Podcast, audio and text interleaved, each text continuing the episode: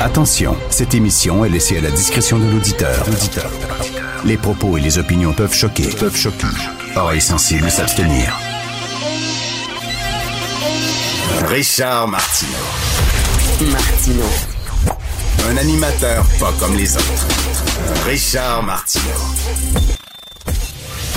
Bonjour, merci d'être fidèle à Cube Radio. J'aimerais remercier chaleureusement tous les woke et tous les antiracistes zélés parce que vous me donnez du matériel tous les jours. Vraiment, j'en demande pas tant, mais vous m'en donnez du matériel pour mes ouvertures d'émissions, pour mes segments à LCN, pour mes chroniques dans le journal. Je pourrais écrire trois chroniques par jour, je crois. Alors, euh, parlons des antiracistes zélés et après ça, on va parler des woke. Ça, c'est dans le devoir des organismes de défense des droits de la personne et d'aide aux immigrants accusent le gouvernement, le gouvernement de la CAQ de créer un climat anxiogène en imputant la crise des services publics aux demandeurs d'asile. Alors, ils ont fait un point de presse hier et on dit que on y voit une tendance extrêmement inquiétante du populisme xénophobe qui se répand en Europe et partout dans le monde. Et il y a la directrice d'Amnesty International Canada qui a dit c'est épouvantable. Et là, bien sûr, la CAQ verse dans la xénophobie. On n'attaque pas les immigrants en tant que tels, on attaque une politique d'immigration massive qui exerce une pression inquiétante sur les services sociaux, sur le système de santé, sur le système d'éducation et sur le logement. Et ça, c'est pas seulement que la CAC. Je sais pas s'ils lisent les journaux ces temps-ci, ces gens-là. C'est pas seulement que la CAC, c'est le directeur de la Banque du Canada. Ce sont des économistes comme Pierre Fortin, économiste très réputé.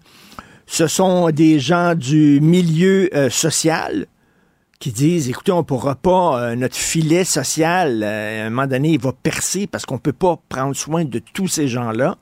C'est pas être anti-immigrant de dire ça, ce sont des faits probants. À un moment donné, quand une société accueille plus d'immigrants qu'elle est capable d'en intégrer, il y a un problème. Alors là, la directrice d'Amnesty International dit que c'est épouvantable de dire que l'identité québécoise est menacée par les personnes demandeuses d'asile, que ça s'apparente dangereusement à un appel à la haine et à la xénophobie. Ça, c'est Jean-François Roberge qui dit ça attaque, ça menace l'identité québécoise. Il y a des gens qui sont pas tout à fait d'accord avec ça. Hier, euh, Marie Montpetit euh, nous disait à l'émission qu'elle trouvait que c'était un peu fort de café. Peut-être que M. Robert, j'avais pas besoin d'en rajouter. Rien que de dire, regardez la, pression exercée sur le système de santé, sur le système d'éducation, c'est voir ça plus sur l'angle économique, sur l'angle social. On n'avait pas besoin d'en rajouter une couche et de dire que l'identité québécoise est menacée. Quoique, quoique, regardez dans le journal de Montréal aujourd'hui Dominique Scali qui couvre euh, très bien le milieu de l'éducation. En région, on a des problèmes à franciser les élèves allophones. OK, et là, c'est peut-être pas, pas à Brossard, là, mettons, à Brossard, on sait c'est très multiculturel, Non, non, non. À Vaudreuil, une école à Vaudreuil, il y a une enseignante qui parle sous le couvert de l'anonymat parce qu'elle veut pas justement se faire traiter de raciste. Alors, elle dit dans ma classe, il y a un étudiant dont la langue maternelle est le français. Un. Je me ferme les yeux, je me sens comme à Toronto. Les gens parlent toutes les langues. Ils ont 30 minutes ou une heure de cours de français par semaine. Ce n'est pas suffisant. Ils ne parlent pas notre langue. Les enseignants sont débordés, sont en train de péter aux frettes. Et quelle langue ils utilisent, ces gens-là, pour se parler entre eux? Parce qu'ils viennent toutes, ils ont toutes des langues différentes. Quelle langue ils utilisent? L'anglais, et l'élève français qui est dans une ville, Vaudreuil, au Québec, lui doit parler anglais pour entrer en relation avec tous les autres. Euh, j'appelle ça une menace à la langue française. J'appelle ça une menace à l'identité. Et c'est pas les immigrants le problème, c'est qu'on n'a pas les services pour pouvoir recevoir tous ces gens-là. Christy, Si tu as de la bouffe pour euh, nourrir cinq personnes, puis tu en reçois 50 à souper, tu as un problème. C'est un problème, ce sont des faits. Mais là, ils veulent pas voir ça, eux autres. Ils disent que c'est de la xénophobie. On a l'impression d'entendre le vieux disque, Philippe Couillard répétait régulièrement que les chroniqueurs canadiens anglais vous soufflez sur les braises de l'intolérance. Arrêtez cette affaire-là, c'est pas vrai. Il y a des problèmes avec l'immigration massive, Christy.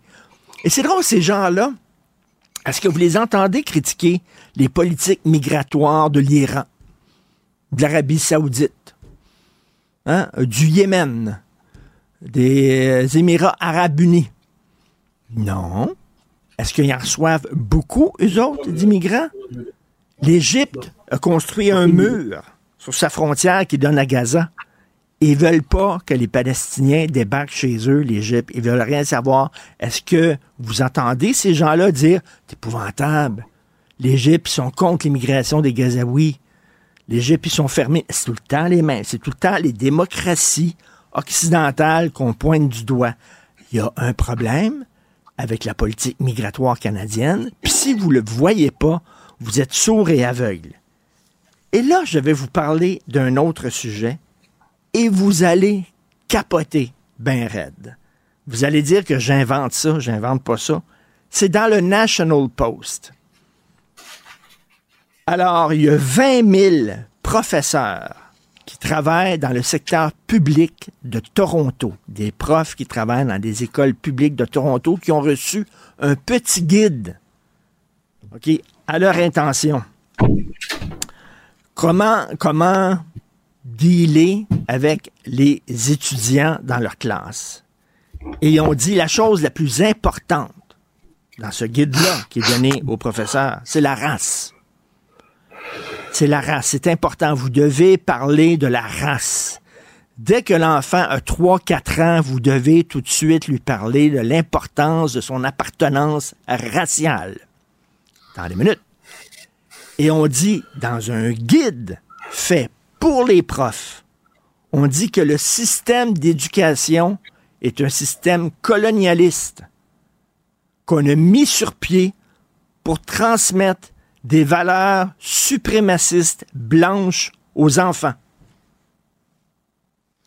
On dit aux profs que le système d'éducation est un système qui transmet des valeurs de suprématie blanche. Puis c'est ça l'éducation. L'éducation, finalement, on dit qu'on éduque les enfants pour les réveiller, pour les allumer, pour les outiller à faire face à la vie. Non, non, non, non. Ça, c'est un mensonge. Dans le fond, l'éducation, c'est le résultat d'un complot où des Blancs ont dit, ben là, on va passer nos valeurs, on va transmettre nos valeurs aux gens racisés, on va les transformer en blancs.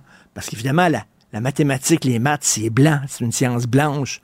La biologie, la biologie, c'est une science blanche. Là, ça, c'est pas des, c'est pas des coucous, là, des étudiants, là, de l'UCAM ou des, non! C'est un guide officiel fait par les autorités de l'équivalent du ministère de l'Éducation en Ontario qu'on a donné à des profs de Toronto, 20 000 profs. Là, c'est rendu, ces organismes-là sont gangrénés par le cancer wokiste. Amnesty International, moi, je donnais de l'argent à Amnesty. Chaque année, j'étais tout content de donner de l'argent à Amnesty parce qu'ils défendaient les prisonniers politiques. Aujourd'hui, c'est une joke. Amnesty International, les commissions des droits de la personne, puis tout ça, ils parlent, ça me rentre d'une oreille, ça me sort par l'autre, ils n'ont plus aucune crédibilité à mes yeux. C'est gangréné par l'idéologie et par les militants. Et là, c'est rendu même dans les systèmes d'éducation où on leur dit, vous êtes là, vous êtes des agents de transmission de, de, de la suprématie blanche. Bravo. On est en train de virer fou, là. Mathieu Bocoté. Les règles, c'est pour le citoyen ordinaire, la volaille consentante qu'on peut plumer en toutes circonstances. Ça, les règles, c'est pour ces gens. Richard Martineau. C'est la queue qui agite le chien maintenant. Aïe, aïe, aïe, aïe, aïe. C'est la même logique qui s'applique dans tout et on n'en sort pas. La rencontre Martineau. Mathieu, toi, tu es plus jeune que moi, mais j'imagine que tu te souviens, toi, qu'il y a une époque où Amnesty International était quand même un organisme qu'on regardait avec respect et admiration, non?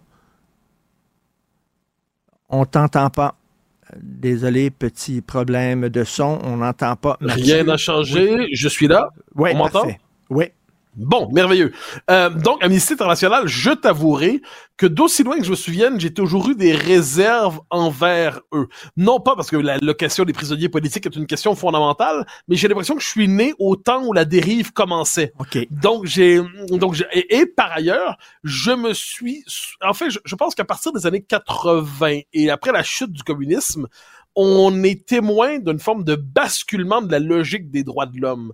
Donc les droits de l'homme, jusqu'à la chute du mur de Berlin, ça voulait dire globalement, il faut défendre les libertés publiques, défendre les libertés politiques, défendre la liberté d'expression contre des gouvernements qui peuvent abuser de leur pouvoir. Et ce qu'on a vu assez rapidement, c'était noté par un des grands intellectuels français, à la fois philosophe, historien, sociologue, c'est Marcel Gauchet, qui s'est inquiété du changement de signification des droits de l'homme. C'est-à-dire, les droits de l'homme, c'était d'abord des droits, donc c'était la protection des libertés publiques contre un État abusif, et c'est devenu des instruments pour détricoter toutes les traditions, toutes les cultures, pour détricoter la légitimité même de la nation, détricoter la légitimité même de l'État, au point même où on va nous dire un jour que l'immigration illégale est un droit de l'homme. On va nous dire que, quel que soit vous... En fait, Kundera l'avait dit, je pense que c'était dans l'immortalité, si je ne me trompe pas, ou dans le livre du rire et de l'oubli, mais qu'importe, il le dit, euh, tout est devenu un droit de l'homme. Hmm. Donc, on est passé, moi je résumerais ça ainsi, les désirs sont devenus des besoins, les besoins sont devenus des droits, et les droits sont devenus des droits de l'homme. Et dès lors que vous présentez une revendication comme un droit de l'homme, vous n'avez pas le droit d'en discuter, parce que c'est un droit de l'homme qui se présente à nous à la manière d'une vérité révélée. Ce qui fait qu'autant que je suis attaché, moi, aux libertés publiques. Mais j'y suis vraiment attaché. Je suis attaché aux libertés. Je m'inquiète de toutes les idéologies qui, au nom d'un bien souverain, piétinerait les libertés des uns des autres. Ça, j'y tiens vraiment, c'est mon côté héritier du 20e siècle. Autant je me méfie de ce qu'on a commencé à appeler dans les années 90 le droit de l'hommisme, qui consiste en fait à présenter comme un droit de l'homme toute forme de négation du collectif. Et aujourd'hui, c'est rendu un point tel, ben, par l'Amnistie internationale, euh, où ça, ça, implique même un programme de rééducation des populations. Apparemment qu'au nom de la logique des droits de l'homme aujourd'hui, faut même euh, justement porter toute l'idéologie woke qu'on subit autant dans nos sociétés. Ça, je pense que le problème est là. Tout à fait. Euh, je parle d'Amnesty International parce qu'Amnesty euh, fait une conférence de presse en disant que les attaques de, du gouvernement caquiste contre la, la politique d'immigration de Justin Trudeau, c'était, euh, on soufflait sur les braises de l'intolérance et que c'était un discours xénophobe. Je suis vraiment plus capable d'entendre ben, ça. Ah, ben, mais sont pas, si je peux me permettre juste un détail aussi là-dessus, oh, c'était il y a deux, trois ans, au moment du débat sur la loi 21. Puis il y a un débat qui est organisé avec des militants des droits de l'homme, entre guillemets, et l'une d'entre elles, j'en ai un souvenir, je, pourrais pas dire son nom, mais qui est une militante qui nous dit euh, la loi 21 va finir par tomber. Ce qui compte, c'est les demographics, elle appelle ça, donc le, changement démographique. Et la loi 21 va tomber, elle appartient au Québec passé, ben, elle appelle ça le Québec de Mathieu Bocoté. Merci, j'ai mon Québec. Mais cela dit, donc dans le cadre d'Amnesty International, on présentait la lutte contre la loi 21 comme une lutte pour les droits de l'homme. Donc, ben, à partir de là, ça ne veut plus rien dire. Si les droits de l'homme consistent à piétiner la possibilité même de décision collective dans les paramètres de la démocratie libérale, mais la logique des droits de l'homme bascule dans le fondamentalisme et il existe aussi un intégrisme oui. droit de l'hommiste aujourd'hui. Ben tout à fait, tout à fait. Euh, hier, on a parlé de l'entrée au Panthéon euh, de Panthéon en France, bien sûr, de Robert Badinter, celui qui a aboli euh, la peine de mort en France, et on s'est dit est-ce que c'était un déni de démocratie parce que la majorité des Français étaient pour le maintien de la peine de mort, puis là, bon, lui, il l'a imposé et euh, euh, donc, on, et là, il entre au Panthéon et bon, il y a des, il y a des questionnements euh, euh, autour de son entrée au Panthéon. Il y a quelqu'un d'autre qui entre au Panthéon aussi. C'est un résistant communiste très connu qui entre au Panthéon en disant ce gars-là s'est sacrifié pour la France. il y a des gens qui disent wow, wow, attendez une minute là. Il y a des questions à se poser. Comment ça se fait que lui entre au Panthéon Parle-nous de ça, raconte-nous les détails de l'histoire. Alors, c'est assez intéressant, c'est Manouchian, donc, qui est une figure de, effectivement, qui représente, qui en est venu à représenter, bien que l'historien Stéphane Courtois nous invite à écrire tout ça avec beaucoup de réserve. Stéphane Courtois est des grands experts, sinon le grand expert du communisme aujourd'hui dans le monde francophone. Donc, Manouchian est, euh, donc, est panthéonisé. Et il est le symbole de la résistance communiste étrangère contre le nazisme et contre l'occupation allemande. Jusqu'alors, dire qu'il faut une place à cette part de figure, c'est une figure légendaire. hein. Il y a eu des chansons, Jean Ouais. Ferrat, je crois, l'affiche rouge. Il y a eu Oui, des mais films. qu'il est de- devenu? Ah, mais, Il y a, il y a mais il y a des une films sur lui, tout ça. là. Il, y a, il y a toute une légende autour de lui. Là, que. Ce, ce gars-là est un une grand qui résistant, supposément. Qu'il vaut la peine, cela dit, d'étudier, par exemple, Guillaume Perrault, euh, le journaliste du Figaro, qui est euh, le responsable du pôle histoire dans le Figaro, nous a raconté l'histoire, en fait, de la panthéon- panthéonisation préalable de Manouchian. Parce que là, il était panthéonisé pour vrai, mais pendant des années, on l'a héroïsé. Or, il dit, c'est plus complexe que ça. Stéphane Courtois l'a fait aussi dans le Figaro. C'est intéressant.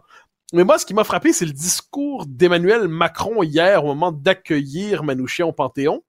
Parce qu'il nous dit c'est un résistant communiste. Très bien, mais ce qu'on célèbre chez lui, c'est pas le communiste, c'est le résistant. C'est-à-dire, il y a des résistants qui venaient du communisme, il y a des un peu à partir de 41. hein. Parce qu'entre 39 et 41, en France, euh, les communistes sont alignés sur l'Union soviétique, puis l'Union soviétique, à ce moment-là, est dans le pacte germano-soviétique. Faut juste le rappeler, c'est pas un détail de l'histoire.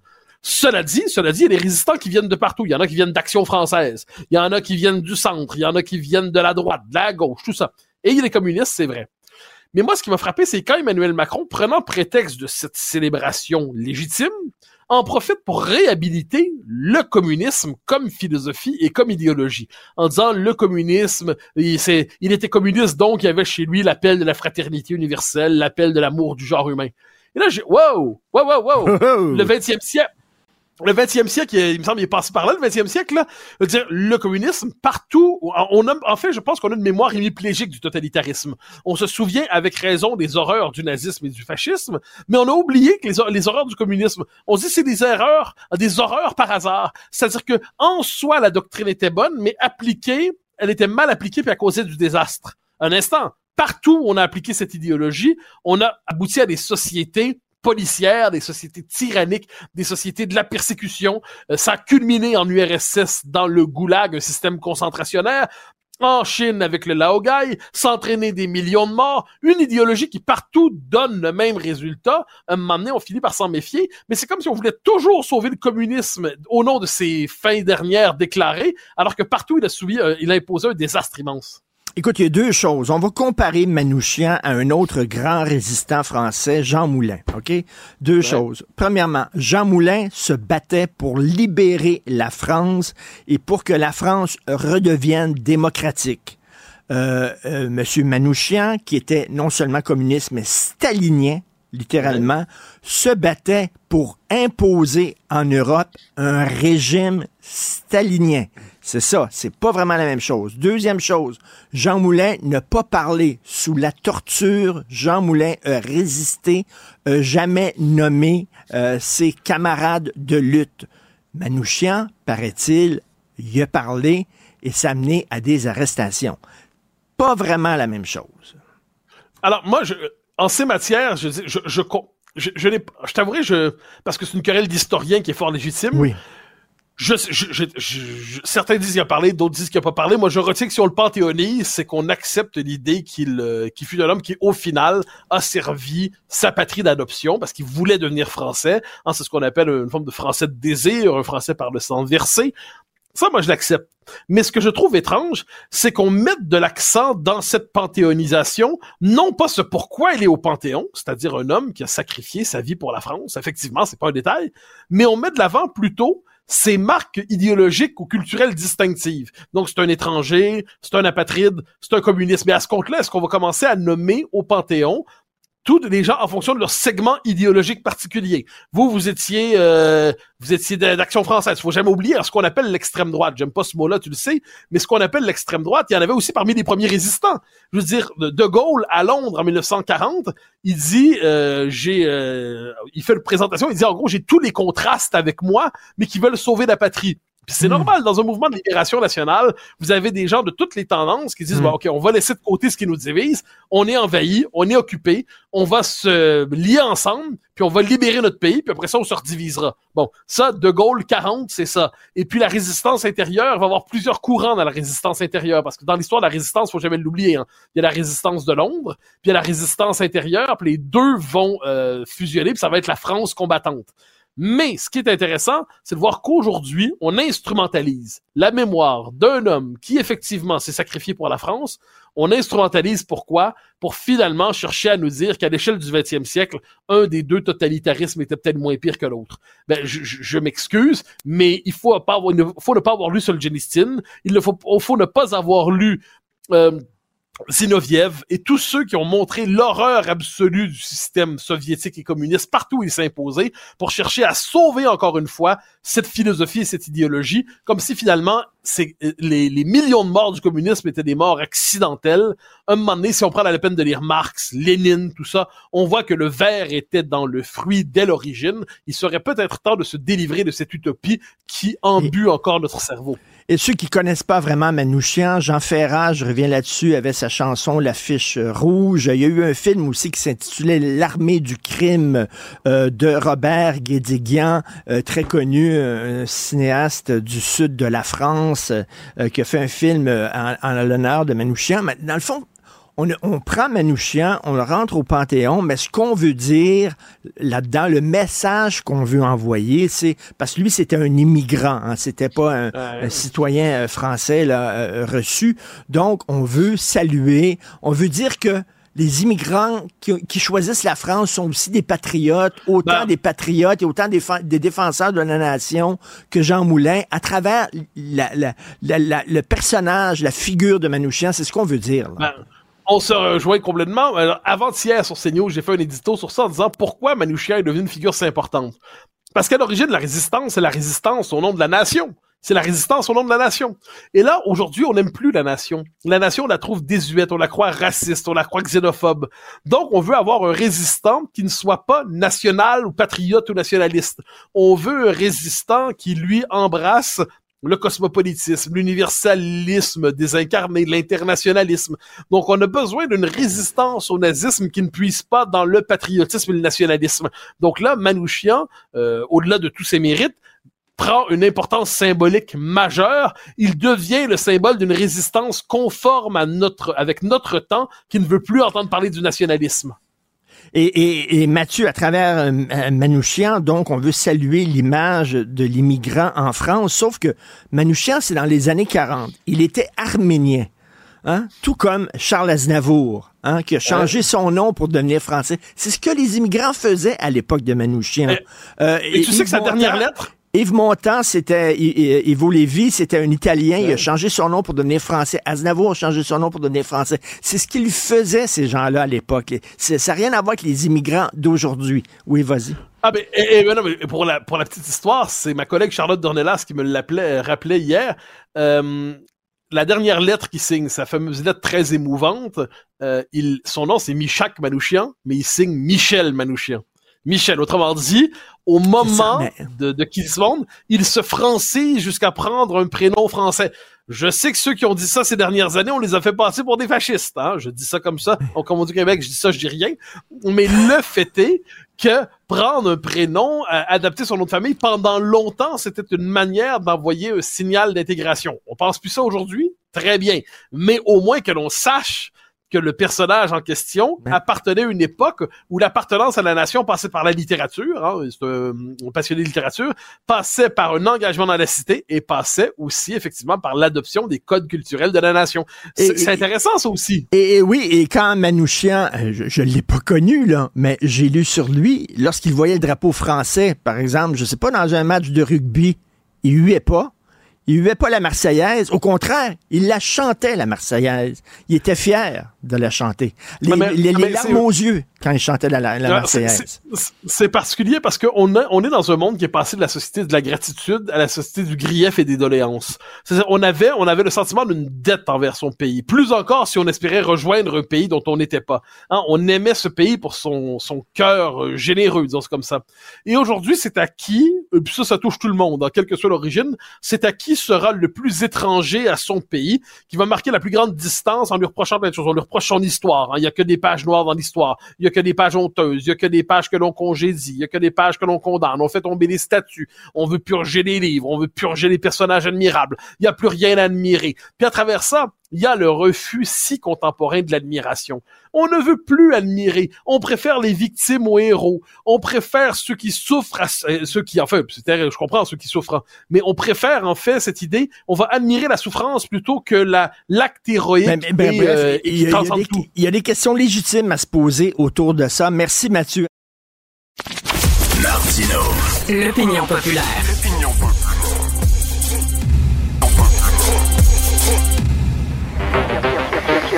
Cube Radio.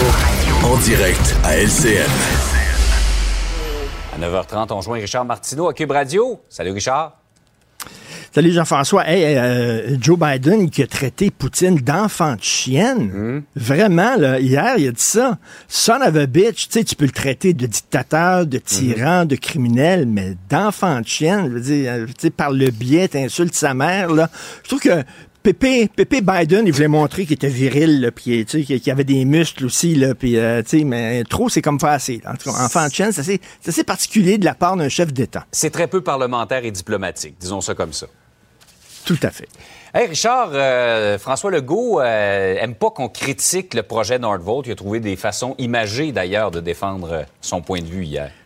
Ben oui, il était dans le corridor hier euh, de l'Assemblée nationale. Et il y avait des fruits. Hein? Il y avait ah une banane, une pomme et une orange. On le voit. Et là, il a expliqué, on dirait passe-partout, il a expliqué aux journalistes que critiquer Nordvolt, ben c'est pas quand il y a une différence entre un projet résidentiel et un projet industriel. Puis il dit, regarde ça, faut pas mélanger les pommes et les bananes. Alors, je vais réagir à ça. Hier, M. Legault, il a tenté de nous vendre sa salade. Tu comprends-tu? Alors, et là, lui, il était content. Il trouvait que l'affaire était ketchup. Tu comprends? Mais moi, je l'ai regardé, puis je trouvais qu'il avait fait pas mal patate. OK? Alors, et même avec tout le respect que j'ai pour M. Legault, je trouvais qu'il avait l'air d'un jambon un peu. Parce que il prenait les journalistes pour des cocombes. Tu comprends-tu? Alors moi, ce genre de discours infantilisant-là, c'est pas ma tasse de thé. Quand j'entends ça, la moutarde me monte au nez. Comprends-tu? Alors, je regardais ça, je me disais, aïe, aïe, aïe, vraiment, il y a quelqu'un qui va tomber sa tomate. Parce que, M. Legault, on peut s'inquiéter du fait que le gouvernement met tous ses œufs dans le même panier. Comprends-tu? Alors, je dis à M. Legault de mettre un peu d'eau dans son vin. C'est très important. Et aussi, Monsieur Legault, la soupe est chaude. OK? Et là, la caque du pain sur la planche. Vraiment, si vous voulez pas que votre gouvernement ait l'air d'un yogourt passé date. Faites attention. Alors voilà. Coudon, t'as le même conseiller en communication que la CAQ. T'expliques avec des. Je pensais que t'allais me sortir le potager au complet. Tu pensais que t'allais me dire que les carottes étaient cuites pour le projet, le projet, le projet de ah ben, J'y ai pensé, mais j'avais pas de carottes chez nous. Il me semblait aussi. Ça manquait un peu. hey Richard, euh, sur une note euh, plus sérieuse, c'est pas évident de franciser les élèves euh, allophones en région. Oui, bon là, euh, la CAQ se fait attaquer en disant, vous dites que les immigrants euh, menacent l'identité québécoise. C'est ce que dit Jean-François Roberge. Puis bon, il y a des gens qui sont pas contents. Mais tu sais, reste que dans les faits, il faut les franciser, ces gens-là. Puis là, on nous dit d'un côté, c'est bien que les immigrants aient en région, pas seulement s'installer à Montréal, qu'ils aient en, en mmh. région. Très bonne idée encore faut-il pouvoir les accueillir. Et là, euh, Dominique Scali, dans le journal, qui euh, euh, couvre toujours le milieu de l'éducation, il le fait très bien. il y a des écoles. Écoute, c'est une école à Vaudreuil. Là. Je te parle pas d'une école, mettons, à Brassard, c'est très multiculturel, mm-hmm. mais à Vaudreuil, il y a une enseignante qui dit, il y a un élève dans ma classe qui parle français, dont le, la langue maternelle est français. Tous les autres, ça parle toutes sortes de langues. Ils ont 30 minutes par semaine ou une heure par semaine de cours de français. Ce n'est pas suffisant. Ils ne maîtrisent pas le français. Et là, ils se parlent. Quelle langue ils utilisent pour se parler entre eux, ces gens-là? Tu penses l'anglais? Mhm. Alors, même l'élève francophone à Vaudreuil doit parler en anglais pour entrer en relation avec les autres. Donc, on veut les accueillir, mais tu sais, à un moment donné, il faut avoir le système pour les franciser. On revient toujours à pas la même chose la, la capacité de francisation, on, ça suit pas la demande.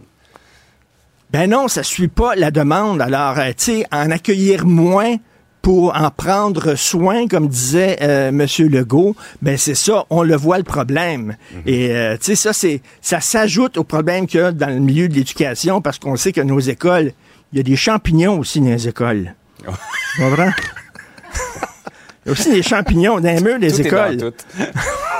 tout, est dans, tout est dans tout. Ah, je sais que tu t'es amusé ce matin. Mais, félicitations pour ta chronique, euh, Richard. C'était vraiment pas un navet. Merci. Excellent. Salut. Martino. Pour l'instant, nos avocats nous disent que tout est beau.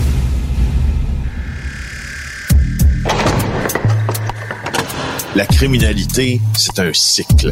Et tu vois, le nouveau procès va se dérouler sans qu'aucun témoin ne se présente à la barre. L'histoire des criminels racontée par l'unique journaliste d'enquête, Félix Séguin. Alors, euh, Félix, a flambé de violence dans la guerre des stupéfiants, ça continue.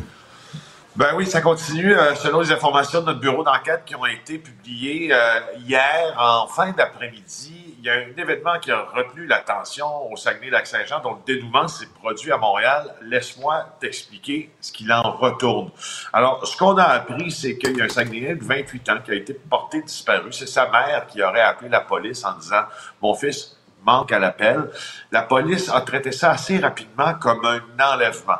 Ce qu'on sait, c'est que cet individu, Michael Chouinard, euh, des sources nous ont confirmé qu'il était lié au trafic de drogue, qu'il avait été lié aussi à un individu qui fait partie des dix criminels les plus recherchés du Québec, Al Boivin, euh, et qu'il aurait été enlevé puis séquestré. Alors, assez rapidement, là, au cours de la journée d'hier, on recevait beaucoup d'informations au bureau d'enquête euh, selon lesquelles il avait été victime du même genre de traitement que les otages de Saint-Malachie. Vous vous rappelez, en début de semaine à Québec, on en a parlé partout.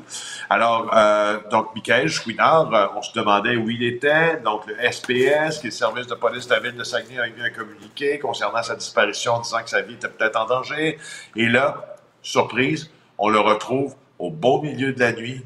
Écoute bien, Richard, à Montréal, doigts et orteils coupés. Vers deux heures du matin, je vais le mélanger. Ah oui. Écoute, écoute, là, là, je, je, ne peux pas mettre l'accent assez sur le fait qu'on n'a jamais vu ça. Jamais, jamais. Ben là, attends une minute, là. C'est quoi la prochaine étape? On va voir des, des, cadavres pendus en dessous des ponts? Comme, euh, comme dans certaines villes euh, au Mexique? Ben, j'espère bien que non, là. J'espère bien que non, là. Oui. J'espère bien que non, Richard. Parce que, tu sais, je veux juste spécifier. Quand je, quand, quand je dis, moi, j'ai jamais vu ça, puis quand d'autres personnes, policiers qui couvrent le crime organisé aussi, qui combattent, disent, on n'a jamais vu ça, euh, on a vu dans le passé, exemple, dans le cas de, euh, meurtres liés à la mafia, au clan Risuto, des individus qui ont été torturés. Euh, moi, ça a été porté à ma connaissance par le mafieux Andrew Scopa que certains, certaines des éliminations avaient été faites avec l'aide de méthodes extrêmement rudes comme le pain d'acide euh, pour faire disparaître toutes les traces. Il y a des crimes de violence parfois, évidemment, dans le monde du crime organisé. Quand on dit qu'on n'a jamais vu ça, c'est la tendance que l'on n'a jamais vue. La tendance qui s'installe à régler un conflit entre groupes criminels, dans ce cas-ci entre indépendants et puis, euh, et puis Hells Angels, ben par ce type de violence-là à répétition, tu vois? Non, non, c'est incroyable. Donc, on l'a retrouvé. Écoute, il y avait un doigt et un orteil d'amputé, là. Ah, peut-être plus. Peut-être plus. Peut-être plus. Et ça, on s'entend que c'est à froid qu'ils ont fait ça, là. Ben oui, c'est à froid. Oui, c'est à froid. Ça doit être, écoute, d'une douleur, d'une douleur sans nom. Puis, c'est qu'est-ce qui est intéressant aussi à dire sur ce, sur ce conflit-là entre indépendants? Si on y va avec une tentative de décryptage de ce qui est en train de se passer, ça peut être... Euh, on peut être un peu mêlé par ce qui se passe. Parce qu'il y a trois conflits, en fait, dans l'Est, de Montréal. Il y a un conflit à Québec, on en parle depuis des semaines. Dave le Pic, Turmel, un indépendant extrêmement violent qui s'en prend aux Hells Angels pour le non-paiement des taxes. Il y a un autre conflit qui, lui, a lieu au Saguenay-Lac-Saint-Jean, qui implique euh, un caïd du coin qui est en fuite, lui aussi, comme Dave Turmel, qui s'appelle Al Boivin, pour la même raison, pour le non-paiement des taxes. Il y a un autre conflit également qui a lieu sur la côte nord, à cette île, entre autres, pour ce même enjeu. On ne veut plus payer tribut aux Hells Angels pour vendre sur leur territoire. Donc, c'est trois conflits dont les protagonistes sont différents, mais dont la racine est la même. Eh, écoute, c'est hallucinant. Ça joue fort euh, et il va y avoir certainement d'autres euh, d'autres euh, impacts de ça. Là. réseau de voleurs de voitures qui a été démantelé. Félix. Oui, ben j'en parle souvent parce que je veux dire encore une fois bravo à Denis Thériault puis à, à ben Nora oui. la montagne. Il y, a beaucoup de gens qui parlent de, de cet enjeu des vols de voitures sans d'ailleurs donner de crédit que Nora et euh, Denis le méritent dans cette affaire-là.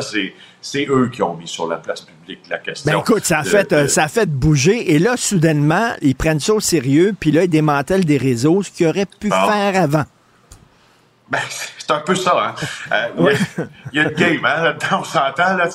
Là, c'est pas parce qu'il y a eu un sommet sur les vols d'auto, là, que soudainement, on trouve des autos, là ces autos-là étaient volées ah. avant, puis on aurait ben été capable de les trouver avant. C'est absolument raison. C'est exactement l'angle de ce que je voulais dire. tu sais, à un moment donné, euh, bon, mais en tout cas, il y a une partie d'exercice là-dedans. Tu sais, la semaine passée, regarde, regarde, la semaine passée, c'était la SQ qui perquisitionnait au port de Montréal. Là, c'est le SPVM qui perquisitionne au nord de Montréal, tu sais, puis on joue du tambour avec ça. Mais policiers, là. Euh, mais, Félix, Félix, pourquoi, pourquoi de plus en plus de gens s'en remettent aux médias quand il y a un problème? Parce qu'ils savent que quand ça passe à la TV ou dans les journaux, ça brasse que ça a un impact. Sinon, si c'est pas dans les médias, on dirait que les autorités dorment sa switch. Mais là, quand ben, soudainement les médias mettent le projecteur sur un problème, ah, là, soudainement, ils se démènent puis ils bougent. Ben, je vais te faire un parallèle. Je ne sais pas si c'est, je sais pas s'il est extrêmement juste, mais il n'est pas sans fondement. Euh, tu sais, il y a des politiciens, des politiciens qui sont accusés de gouverner au sondage. Hein. Euh, ben, on peut dire aussi qu'il y, a des services de police qui se comportent un peu de la même façon parce qu'il y a plus de politique que tu penses dans un service de police. quand un enjeu devient public, devient médiatisé, ben, euh, ben là, finalement, mais là, on commence, on commence à, faire des ben opérations un peu plus publiques. Puis, écoute, on va se dire une autre vraie affaire. Euh, des fois, là, il y a des enjeux qui deviennent publics qui font l'affaire de la police. Parce que la police, là, c'est, elle, elle tire son budget d'un fonctionnement uniquement public. D'accord? Et là, quand on annonce une escouade pour ci, puis quand on annonce une escouade pour ça, ben, c'est plus d'argent. Tu comprends? Alors, tu sais. Mais, mais, mais, en même temps, les policiers, je les comprends, ils sont débordés. Fait que là, s'ils mettent l'accent sur les vols de voitures, ben, pendant qu'ils sont ces vols de voitures, ils sont pas ailleurs. Fait que c'est ailleurs, tu sais, c'est comme quand tu bouches un trou, ben, l'autre trou, il fuit. Puis quand tu bouches ben, l'autre trou, l'autre trou, il fuit. Fait que. Euh, moins que tu de l'argent neuf, mais en même temps, il, moins que de l'argent neuf, mais en même temps, il manque de policiers en formation. Là. Nicolas, ça s'est amélioré, là, mais il manque, il manque de personnel. Alors, tu sais, c'est pas vrai qu'on va pouvoir gérer tous les enjeux euh, de, de, de, de, polissage là, euh, ben, en tout cas, écoute, euh, c'est un réseau quand même. Attends un peu, je vais chercher ça sur Google en même temps. Polissage. Mais ben, écoute. Euh, ben non, ça ne se dit pas partout. J'ai fait une erreur de français, là. Bon, c'est correct. Écoute, qui n'en fait pas? Donc, euh, un réseau de voilà de voitures démantelées. Avant de passer à Saint-Malachie, je veux avoir ton petit grain de sel là-dessus, mon cher Félix. Tu as vu la fraudeuse du CHUM qui a fraudé pour 1,5 million de dollars au CHUM? Elle risque huit ans de prison. Moi, je regarde ça. Les, procureurs de la couronne, ils demandent qu'elle ait huit ans de prison. Elle, elle a fraudé. OK? Il y a des gens qui ont agressé, agressé des enfants et des femmes qui ont des, euh, des, peines beaucoup plus légères que ça, puis qui, qui purgent à maison. Tu sais, tu dis, Christy, moi, j'aimerais ça à un moment donné qu'on refasse le système de justice, qu'on mette les, peines selon la gravité des crimes. Je dis pas que c'est pas grave frauder le chum. C'est grave frauder le chum. Mais comment ça se fait qu'une fraudeuse ou un fraudeur euh, euh, aurait plus une peine plus lourde que quelqu'un qui a fait des agressions? Il y a ben, quelque chose qu'on comprend pas.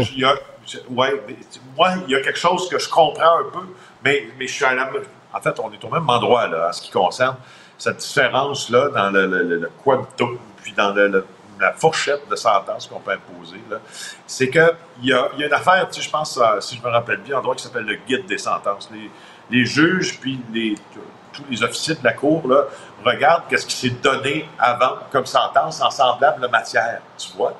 Euh, et c'est un peu ce qui guide aussi leur réflexion. Alors, je pense que, je pense que tu as, raison de dire qu'il faut probablement revoir ce guide de sentence-là, puis faire un peu euh, table rase de ce qui, de ce qui s'est donné parfois en semblable matière, parce qu'un crime a l'air moins grave qu'un autre, mais mérite plus de prison, tandis que l'autre qui touche un enfant. Alors, moi, je pense que dans le guide des sentences, il y a, a, peut-être un. Faudrait, faudrait aller voir. revoir ça. Euh, Saint-Malachie, donc, on, connaît euh, l'identité de la victime. Oui, c'est Patrick Martin, 29 ans. Je voulais juste euh, faire un, petit suivi là, sur ce dossier-là parce que c'est pas usuel. Patrick Martin, il en était, selon nos informations, à ses premières jobs du genre, c'est-à-dire là, tenter de travailler pour les gens de Dave Turmel, puis séquestrer du monde, etc. Alors, il l'a fait, manifestement. Sauf que quand il avait, quand sa tâche, ce week-end à Saint-Malachie, c'était de surveiller les prisonniers qui avaient été faits par le gang du BFM, Blood Mafia Family, il s'est endormi. Et là, euh, écoute, on pas ça souvent, il s'est endormi. Puis là, il y a la personne, un des, un des prisonniers, a réussi à se défaire de ses liens. On sait qu'il a mis la main sur un objet contondant puis qu'il a poignardé, en tout cas, ou qu'il a atteint au, euh, torse euh, Patrick Martin avec cet objet-là. Puis ensuite, il l'aurait atteint d'au moins une balle d'arme à feu. Puis là, il aurait pris la fuite. Donc, euh, et c'est quelqu'un qui était à ses premières armes dans le milieu, tu dis, là. Et quand, quand j'entends ça. Félix, ça me fait penser à l'excellent film de Michel Jeté, souviens-toi, Hochelaga. Hochelaga. Euh, c'était tellement bon. Un jeune, ah, bon, un jeune qui embarque dans un gang de rue, euh, ben, en fait, un gang de motards criminalisés, puis, euh, puis qui est utilisé par ces gens-là, et à la fin, il se fait tuer. Euh, il se fait tuer et euh, il, a, été vraiment utilisé par ces, gens-là. Lui, il se voyait faire de l'argent puis tout ça. Et finalement, absolument pas. Là. Dans, dans ce milieu-là, euh, Félix, c'est soit tu finis en prison, soit tu finis les pieds devant. Il faut vraiment que les gens se disent ça. Souvent, malheureusement. Merci, Félix Séguin on voyait que les Américains devaient marcher sur leur fierté et leurs principes. Une liberté de penser. Mais il le fait d'une façon particulièrement grossière et maladroite. Une force internationale. Et même, on va plus loin. Luc la liberté, T. Alors, euh, Luc... Euh, Joe Biden a voulu montrer qu'il était viril lui aussi, puis qu'il était dangereux, puis qu'il était menaçant. Alors, il a traité Poutine hier d'enfant de chienne, this crazed son of a bitch un enfant de chienne fou. Un dictateur, oui, un tyran correct, un criminel, un enfant de chienne. C'est assez particulier quand même de la, part d'un président. Disons que euh, si on s'en remet aux pratiques habituelles du personnel diplomatique, euh, on doit être en, en, alerte américaine à DEFCON 3 rendu là. Euh, donc on est euh, on est vraiment dans on est vraiment dans une période où je pense que c'est important d'une certaine façon. Est-ce que le choix de terme est bon? Biden paraît faible dans, dans la population, que ce soit son état de santé réel ou allégué. On le filmait hier encore descendant les, les, les marges de l'avion et c'est pénible. Il semble qu'il n'ait pas eu le choix de prendre l'escalier long plutôt que celui qui est sous le ventre de l'avion et qui plus court. Tout ça pour dire, je pense que tu, tu l'as bien introduit, ça fait partie de ce message qu'il veut lancer. Euh, il veut revenir et marteler le message de la démocratie, que ce soit sur la scène internationale ou que ce soit au pays, c'est le même cheval de bataille pour lui qu'il souhaite enfourcher. Encore faut-il qu'il soit en mesure de monter sur le cheval. Et je pense que hier, c'est ce qu'il, je pense que hier, c'est un peu ce qu'il tentait de faire. C'est-à-dire, écoutez, devant des actes aussi odieux, devant une absence totale de respect des droits humains. Écoute, je sais pas si tu te souviens, la nouvelle le lendemain de la mort de Navalny, c'était on a retrouvé le corps de Navalny. Et dans ma tête, il y a eu un blocage pendant, il y a eu un, un freeze. Ça a gelé sur image pendant quelques secondes en disant Comment on peut perdre un gars qui est mort en prison, en, Sibérie? Ils ont, fait ils ont fait comment pour faire ça? mais mais c'est pour dire à quel point, même dans la mort, finalement, le sort qui est réservé à Navalny est odieux. Donc, c'est peut-être ce que, ce que tenté d'incarner Joe Biden hier avec cette déclaration-là. Parenthèse, euh, moi je lisais justement sur ses propos Joe Biden et euh, on est on disait que c'est très connu. Il ça a l'air qu'il a, paraît-il, un langage assez euh, assez coloré comme ça et que c'est très connu de la part des journalistes. Ça arrive des fois. Ça a l'air qu'une fois même il savait pas que son micro était ouvert et il a traité un autre journaliste de son of a bitch et d'enfant de chienne. Ça a l'air c'est comme ça qu'il parle dans la vraie vie. Ben, te souviens-tu de l'annonce d'Obamacare? Euh, Barack Obama vient de faire une allocution. Il annonce qu'après, écoute, c'est après une centaine d'années d'efforts, ça remontait à Theodore Roosevelt, quelque chose qui ressemble à des soins de santé universels. On remontait au début du 20e siècle. Il termine l'allocution et encore une fois, Biden, pensant que son micro n'est pas ouvert, s'approche d'Obama et lui dit Mr. President, it's a big fucking deal. Donc, il se réjouissait de ça. Vous venez de faire quel vous venez de faire quelque chose de gros, vous venez de réaliser quelque chose qui, dont on rêve depuis très longtemps. Mais le, choix de mots, le vocabulaire, c'était du Uncle Joe. Parce que c'est comme ça qu'on l'appelait. Uncle Joe, avec ses Uncle Joe, l'Uncle Joe. Is a mean motherfucker. bon. Euh, Écoute, moi, je veux, je veux Top Gun 3. avec Joe dans, l'avion. Euh, voilà. Luc, tu disais qu'il veut montrer qu'il euh, prend les menaces contre les États-Unis au sérieux et que lui aussi peut euh, se montrer là, viril et tout ça. là, tu te demandes, est-ce qu'il va aller jusqu'à fermer la frontière? Son équipe est à plancher sur comment peut-on attacher les ficelles sans passer par cette entente qu'on a proposée au Congrès et que les républicains de la Chambre ont rejetée, sur laquelle ils refusent même de se prononcer, comment pourrais-je fermer la frontière? Et il le fait, c'est très clair, parce que euh, les, les, chiffres des dernières semaines, des derniers jours, sont absolument ahurissants. Donc, on est monté à des milliers de personnes par jour qui traversent la frontière on dit, ne serait-ce que ça, donc il, faut qu'on bouge. Donc, il y a un, besoin réel à la frontière. Et lui dit, notre personnel est débordé, notre personnel est à bout de souffle. Et ce qu'il tente d'invoquer derrière ou dans sa stratégie, c'est qu'en fait, c'est la sécurité même des États-Unis qui serait en jeu. Mais quand il fait ça, il utilise, un, le genre de langage et deux, le même type de, le même type de tactique que Donald Trump. Donc, ça devient pour Joe Biden quelque chose qui semble contradictoire. Ben en même temps, le message, le message politique, il est très clair. C'est euh, on, vous protège. Votre gouvernement prend soin de vous. Et de ça, on a discuté aussi tous les deux. Il y a des maires de grandes villes américaines qui disent on n'en peut plus. on, a atteint la limite de ce qu'on est capable de recevoir on devine que dans le cas démocrate, c'est pas bien reçu par tout le monde, que les éléments les plus progressistes sont encore que les défenseurs des droits des immigrants et des demandeurs d'asile. Parce que quand on parle de fermer la frontière, pour M. Biden, c'est de revoir aussi les critères pour les demandeurs d'asile. Donc là, on joue sur quelque chose qui, normalement, au plan international, qui dans le droit américain, est reconnu. Donc, ça risque de diviser ses troupes. Hmm. Ça risque de refroidir encore les ardeurs de certains progressistes qui peinent d'ailleurs à accepter, voire qu'ils rejettent l'attitude américaine à l'endroit des, euh, des Palestiniens. Donc, pas du Hamas, mais des Palestiniens.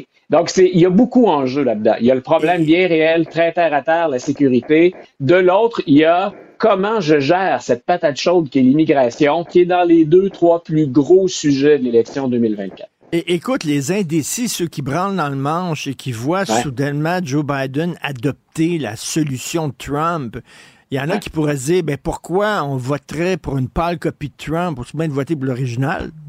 Non? Voilà, il y a, c'est là dis, on, essaie de parler des, deux hmm. côtés de la bouche quand on, quand on fait ça. Donc, et les indépendants, on l'a dit, il en reste très peu hein, des, des, des, indépendants. pour la grande majorité des Américains, leur tête est faite au moment où on se parle. Leur choix est fait. Et ceux-là, ils changeront pas de camp au fur et à mesure qu'on va avancer. Il reste deux donnes, selon moi, à surveiller puis à gérer la petite frange d'indépendants.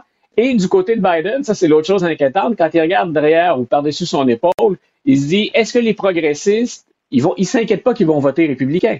Est-ce que les progressistes vont aller voter? Et de ça, il va avoir déjà euh, un indicateur avec ce qui va se passer au Michigan. Les primaires démocrates continuent. Il y a peut-être de nos téléspectateurs, téléspectatrices, auditeurs, auditrices qui disent Quoi? Euh, on fait des primaires pour les démocrates? Oui, il a toujours un adversaire.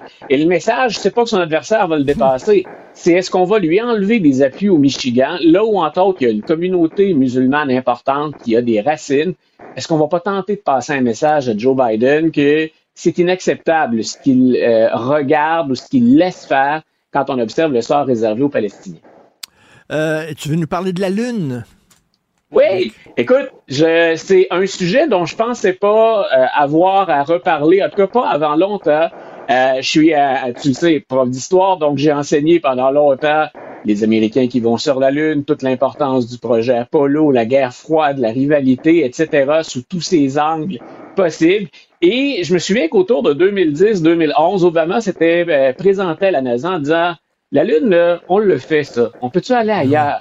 Et ce que tentait de, faire Obama, c'était de pousser vers Mars and beyond et au-delà. Donc, allons faire ce qu'on n'a pas réalisé ben et ce qu'on n'a pas et, et ça, on le fait encore. Mais c'est invité ou se sont invités d'autres problématiques et on a dit à, à la NASA, on retourne sur la Lune. On n'est pas allé là depuis 1972 et il y a plusieurs facteurs qui expliquent ça. Euh, le premier, c'est la rivalité avec la Chine. Il y a de plus en plus de pays qui sont allés sur la Lune ou qui ont, qui, ont tenté d'y aller. La Chine en fait partie. Il y a encore, c'est pas vraiment l'équivalent de la guerre froide, mais il y a cette rivalité avec une autre puissance qui risque de prendre les devants. Et ce que cette fois-ci, ce que les Américains veulent faire, je t'en parle parce qu'on devrait faire à l'unir euh, le, premier vol d'Artemis, qui n'est pas un vol habité, mais on devrait le faire euh, à l'unir euh, d'ici la fin de la journée.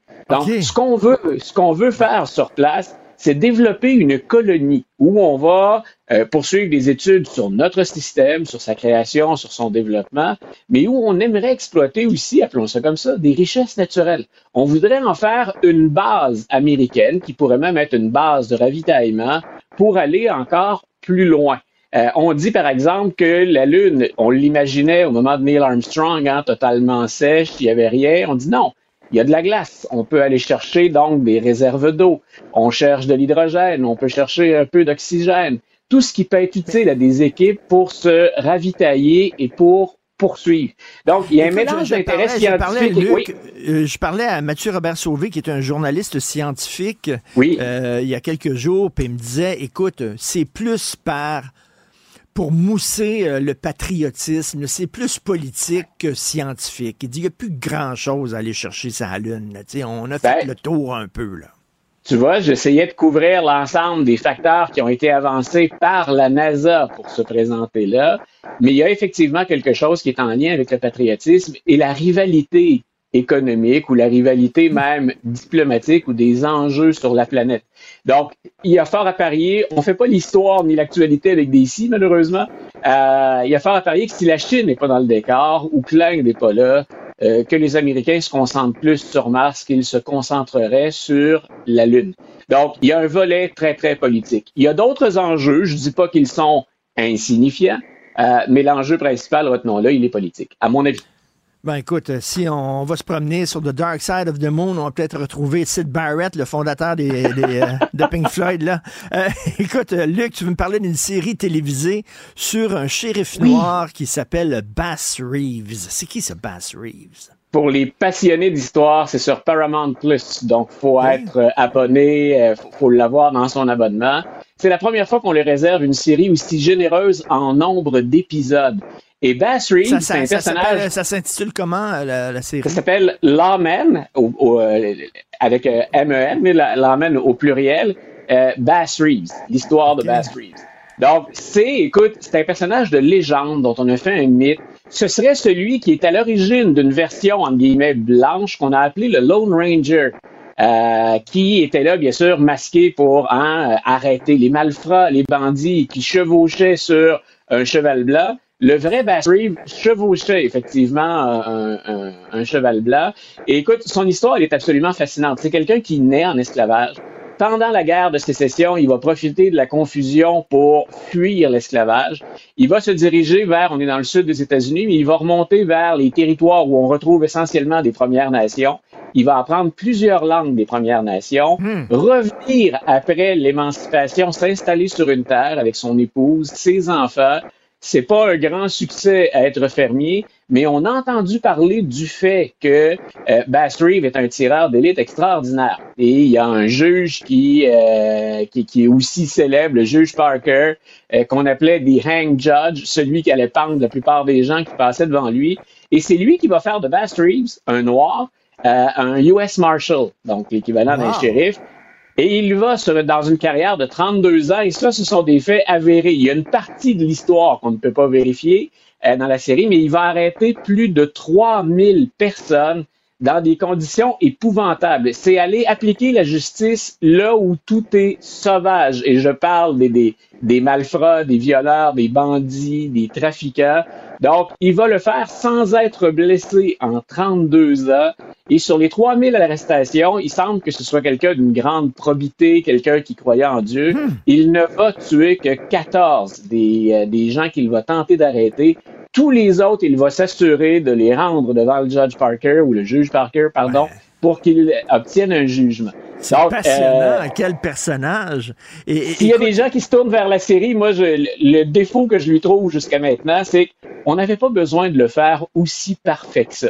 Donc, le personnage principal, écoute, il est, c'est un peu Steven Spielberg quand il aime ses héros, comme Lincoln. il va ajouter beaucoup de guimauve autour. Donc, mais au-delà de ça, je pense que c'est un excellent divertissement duquel on tire quelques enseignements historiques. Il y a certains des événements qui sont rapportés de façon très, très réaliste.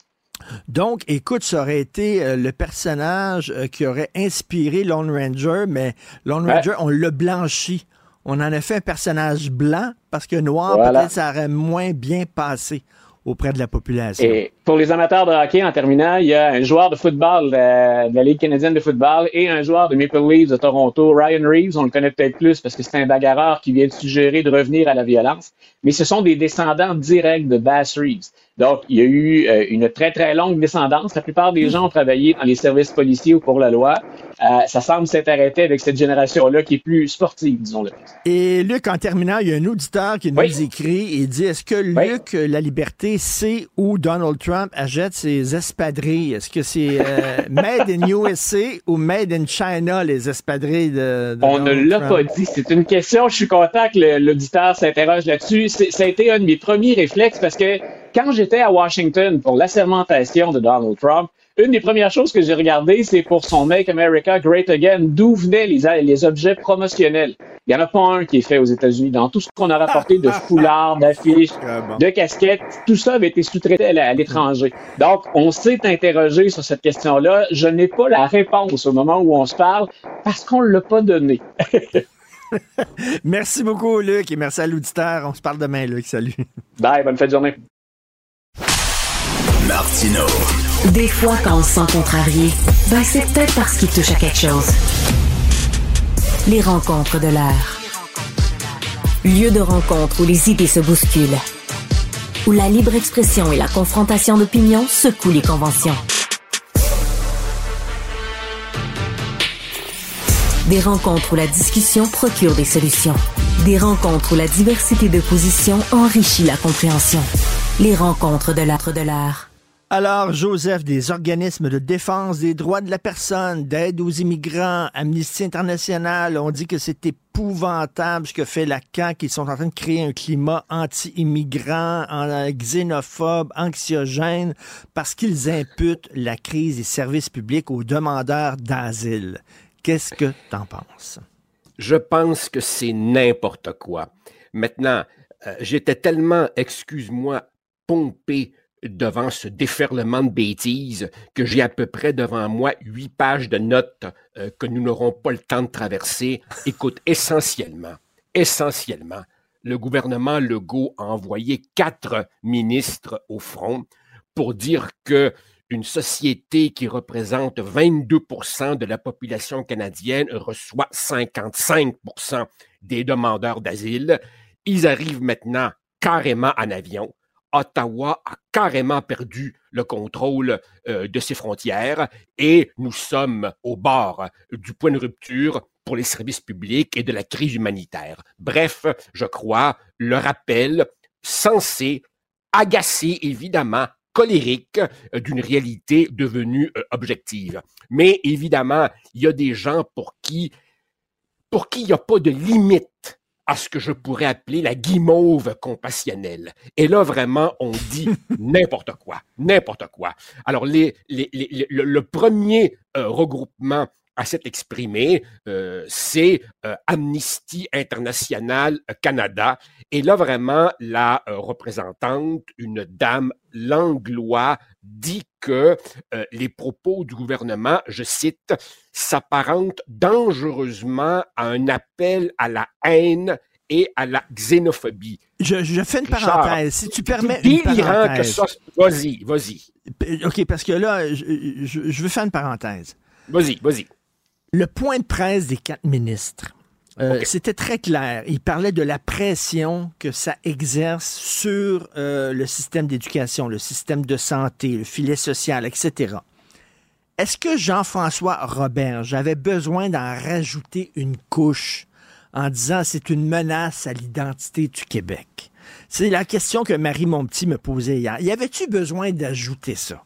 C'est une couche dont on aurait pu se passer. Déjà, il y a des problèmes sur le système d'éducation, sur le logement. Tu avec des, choses euh, économiques concrètes. Y avait-tu besoin de dire c'est une menace à l'identité? Pose la question. Richard,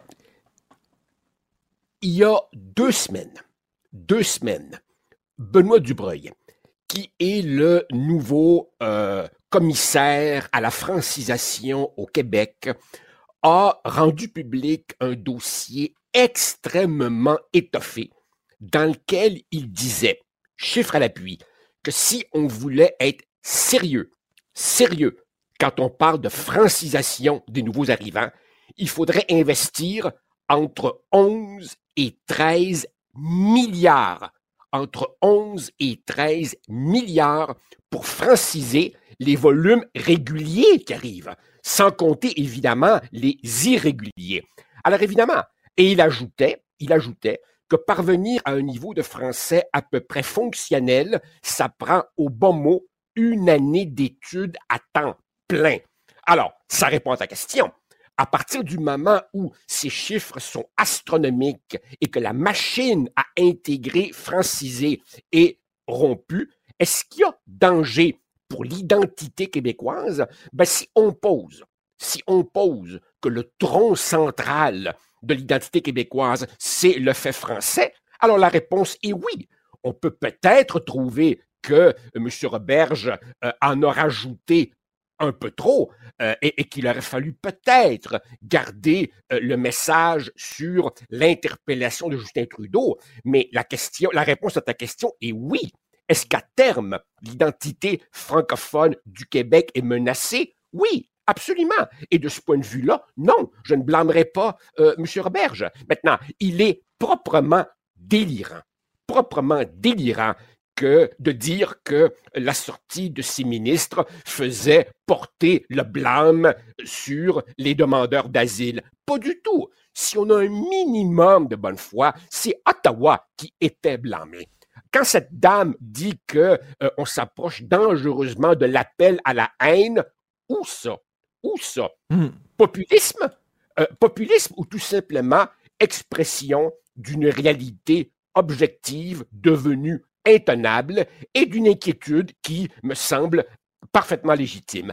Par ailleurs, Richard, par ailleurs, si tu permets, j'ai été voir sur le site d'Amnesty International Canada. Alors, tu te rappelles, quand nous étions jeunes, évidemment, Amnesty se préoccupait essentiellement des prisonniers politiques. Ben C'était la grande époque des dissidents soviétiques, Sakharov et, et autres. J'ai été voir. Alors, évidemment, aujourd'hui, on y trouve certainement l'appui à Raif Badawi, la dénonciation des exécutions en Iran, mais si tu vas sur leur site, il y a également rappel de le racisme systémique existe au Québec. Le port du voile ne devrait être ni imposé ni interdit. Le droit à l'avortement au Canada serait menacé. Dénonçons les violences en ligne contre Amira El Gawabi, comme si elle n'avait pas dit des choses absolument outrancières. Bref, cet organisme a connu un détournement Total de sa mission originale et Amnesty International Canada est devenu aujourd'hui le dollarama de toutes les causes woke. Ils sont tellement aveuglés par leur idéologie qu'ils ne voient plus la réalité. La réalité étant qu'une immigration massive, ben, ça pose des problèmes à la ben, société. Voilà. Voilà, Richard, il existe quelque chose qui s'appelle la capacité d'intégration. On peut évidemment discuter quel est le seuil, mais il va de soi qu'une société n'est pas malléable à volonté. Une société a des capacités et des ressources limitées. Une baignoire, à un moment donné, que veux-tu, ça finit par déborder. C'est véritablement la semaine du délire. Et dès qu'il est question de délire, on peut toujours compter sur Québec solidaire. Alors évidemment, le porte-parole en immigration, Guillaume Clich-Rivard, a commenté commenté la conférence de presse des quatre ministres en disant, je cite, que ça manquait cruellement de bienveillance. Et il a ajouté, ce qui menace l'identité québécoise, c'est l'échec de la francisation. Mais je m'excuse, pour réussir à franciser correctement, encore faut-il que tu aies des volumes gérables et des ressources en conséquence. Nous n'avons ni l'un ni l'autre. Et ce monsieur, ce monsieur qui dit que tout cela manque cruellement de bienveillance nous a bien illustré au mois d'octobre dernier son sens de la nuance quand il a dit, je rappelle, et ici je cite au texte, quand on a évoqué une possible baisse des seuils d'immigration, il a dit, je cite, on coupe qui? On va commencer à faire des déportations massives? Des déportations massives. Richard, sérieusement, c'est n'importe quoi. Et Joseph, comme tu le dis, euh, avec un sacré, un sacré courage, comme tu le dis hier à ce micro et comme tu l'écris aujourd'hui dans ta chronique, euh, ben, c'est pas vrai que tous les réfugiés qui se pointent ici sont des gens qui ont traversé le désert à pied, qui ont risqué leur vie sur des radeaux de fortune et tout ça. Comme tu le dis si bien hier, ils arrivent ici à l'aéroport avec des valises à roulettes. C'est pas la ben même affaire. Et ton texte, ton, ton, ton titre, c'est pour ça que je dis que tu es courageux. Faux réfugiés. Faux ben réfugiés. Écoute, beaucoup d'entre eux, euh, beaucoup d'entre eux viennent ici euh, euh, prétextant vouloir faire des études. Évidemment, évidemment, les travailleurs temporaires sont en pleine explosion. Je comprends, Richard, je comprends que le Canada est signataire d'ententes internationales à caractère humanitaire. Mais, pour résumer une affaire très complexe, le réfugié, c'est celui qui peut faire la démonstration que sa vie est en danger s'il reste dans son pays d'origine. Et quand tu vois évidemment de quel pays viennent beaucoup de ces demandeurs d'asile, ce sont pour la plupart des gens qui viennent de pays pauvres, évidemment, qui veulent fuir la pauvreté, qui veulent fuir la misère. Je peux le comprendre, mais c'est un détournement de euh, la philosophie qui euh, a prévalu au moment où le monde s'est doté de ces conventions pour euh, l'aide aux réfugiés. Et de toute manière, Richard, de toute manière, ces ententes furent conçues à une époque où on gérait des volumes beaucoup plus réduits. Aujourd'hui, on a le sentiment que c'est le monde entier qui converge vers une poignée de pays riches. Et permets-moi d'ajouter permets-moi d'ajouter, Richard, que je le prends un peu personnel. Parce que moi, j'y vois, j'y vois une profonde injustice envers ceux et celles qui veulent immigrer de façon régulière, de façon légale. Je revois encore mon père à la fin des années 60, remplissant les papiers avec sous le bras ses cours d'anglais parce qu'il savait qu'on s'en venait au Canada et tout. Et, là, vraiment, tu attends, tu attends pendant des années de recevoir euh, le feu vert. Euh, et, là, je vois, au fond, des gens qui veulent, je m'excuse, sauter en avant de la file. Tout simplement. Le, demander l'asile est devenu une sorte de filière migratoire euh, comme telle, et c'est, c'est un détournement de ce que c'était supposé être, et nos sociétés n'en plus. Alors évidemment, il semblerait que pour certains, le rappel de ces évidences est une épouvantable xénophobie. Je m'excuse. Encore une fois dans la presse, une autre chronique aujourd'hui euh, qui dit ah on politise l'immigration. Euh, je m'excuse Richard pourquoi l'immigration serait le seul enjeu qui n'est pas politique? L'immigration est devenue un sujet chaud dans toutes les sociétés. OK, on va ouvrir les frontières. On va ouvrir les frontières, on va dire rentrer comme vous voulez. Il n'y a aucun maudit problème. Euh, ces gens-là qui écrivent ça, ils ont une porte chez eux, ils ont une porte dans leur maison, puis ils barrent leur porte quand ils s'en vont. Ils restent pas à porte ouverte. Moi, moi, moi, je, moi, je t'avoue, Richard, que je, je, je, lis, je, lis, je lis depuis mardi des, des, des commentaires qui, qui, doivent être, qui doivent être fabriqués dans une planète mentale que je ne comprends pas. À un moment donné, c'est le, non, mais c'est le déni du réel. C'est le déni du réel, tout simplement. Le Québec est une petite société accueillante, généreuse, au point d'en être naïve, mais à un moment donné, nos capacités sont limitées. Limitées. Et le rappel du réel n'est pas euh, de la xénophobie. En fait, c'est clairement le gouvernement Trudeau et son laxisme total qui était visé par la sortie des quatre ministres. La vraie question, évidemment, c'est que quand euh, M. Legault dit euh, le bloc, ça sert à quoi, tentant de faire diversion, moi j'ai le goût de lui demander et la CAQ, ça sert à quoi? Ça sert à quoi? C'est la question que Jean-François Lisée a posée ah, hier aussi quand on lui parlait, il disait ça, il dit et la CAQ, ça sert à quoi? Et puis le Canada, euh, M. Legault, ça, ça marche à votre goût? C'est-tu ben petit Hein? Merci beaucoup, Joseph. Ça Merci. marche. Au plaisir. Bye. Martino le préféré du règne animal. Bonjour, les petits lapins. Petit lapin, petit lapin, petit lapin. On a appris hier qu'il va y avoir une nouvelle série de quatre films sur les Beatles. Pourquoi quatre? Ben, de Fab Four. Donc, chaque membre du groupe va avoir son film à lui pour avoir, évidemment, sa propre perspective. Et Richard, hier, il disait, on en a-tu déjà eu assez? On, va-tu vraiment euh, vider les fonds de tiroir? Qu'est-ce qu'on va trouver encore sur les Beatles qu'on ne sait pas déjà? que quoi? Que Ringo a déjà eu trois fois les hémorroïdes, oh. peut-être? Je sais pas. on est rendu à ce point-là. non, mais c'est parce que c'est vrai que dans les, dans les dix dernières années, si on ajoute bon les, les quatre films qui vont sortir en 2027, ben il y avait eu un documentaire sur Disney en 2021, il y en avait eu un autre aussi en 2016. Il y a beaucoup de choses quand même. Donc, est-ce que c'est encore pertinent? On va en jaser justement avec Mike Gauthier dans à peu près une vingtaine de minutes. Mike, qui est, mon Dieu, la Bible musicale du, Québec, tout simplement. Donc, j'ai bien hâte d'entendre son, euh, son avis là-dessus. Mais on dirait que j'entends déjà les fans des Beatles dire Ben non, il n'y en aura jamais assez du contenu sur euh, les Beatles parce que la Beatlemania, à quelque part, ça existe encore. Puis, je veux faire un parallèle justement avec le rapper Eminem parce que la semaine passée, il a annoncé qu'il va coproduire un documentaire sur les Stans. Tu sais quoi les stands, Richard? Non. Stan, c'est un mot. Euh, on a fait la contraction, en fait, de stalker et de fan, ce qui devient stan. Donc, autrement dit, vous avez les fans, mais t'as les stans. Fait que, tu sais, c'est comme des fans finis, là. Donc, il y avait justement... là?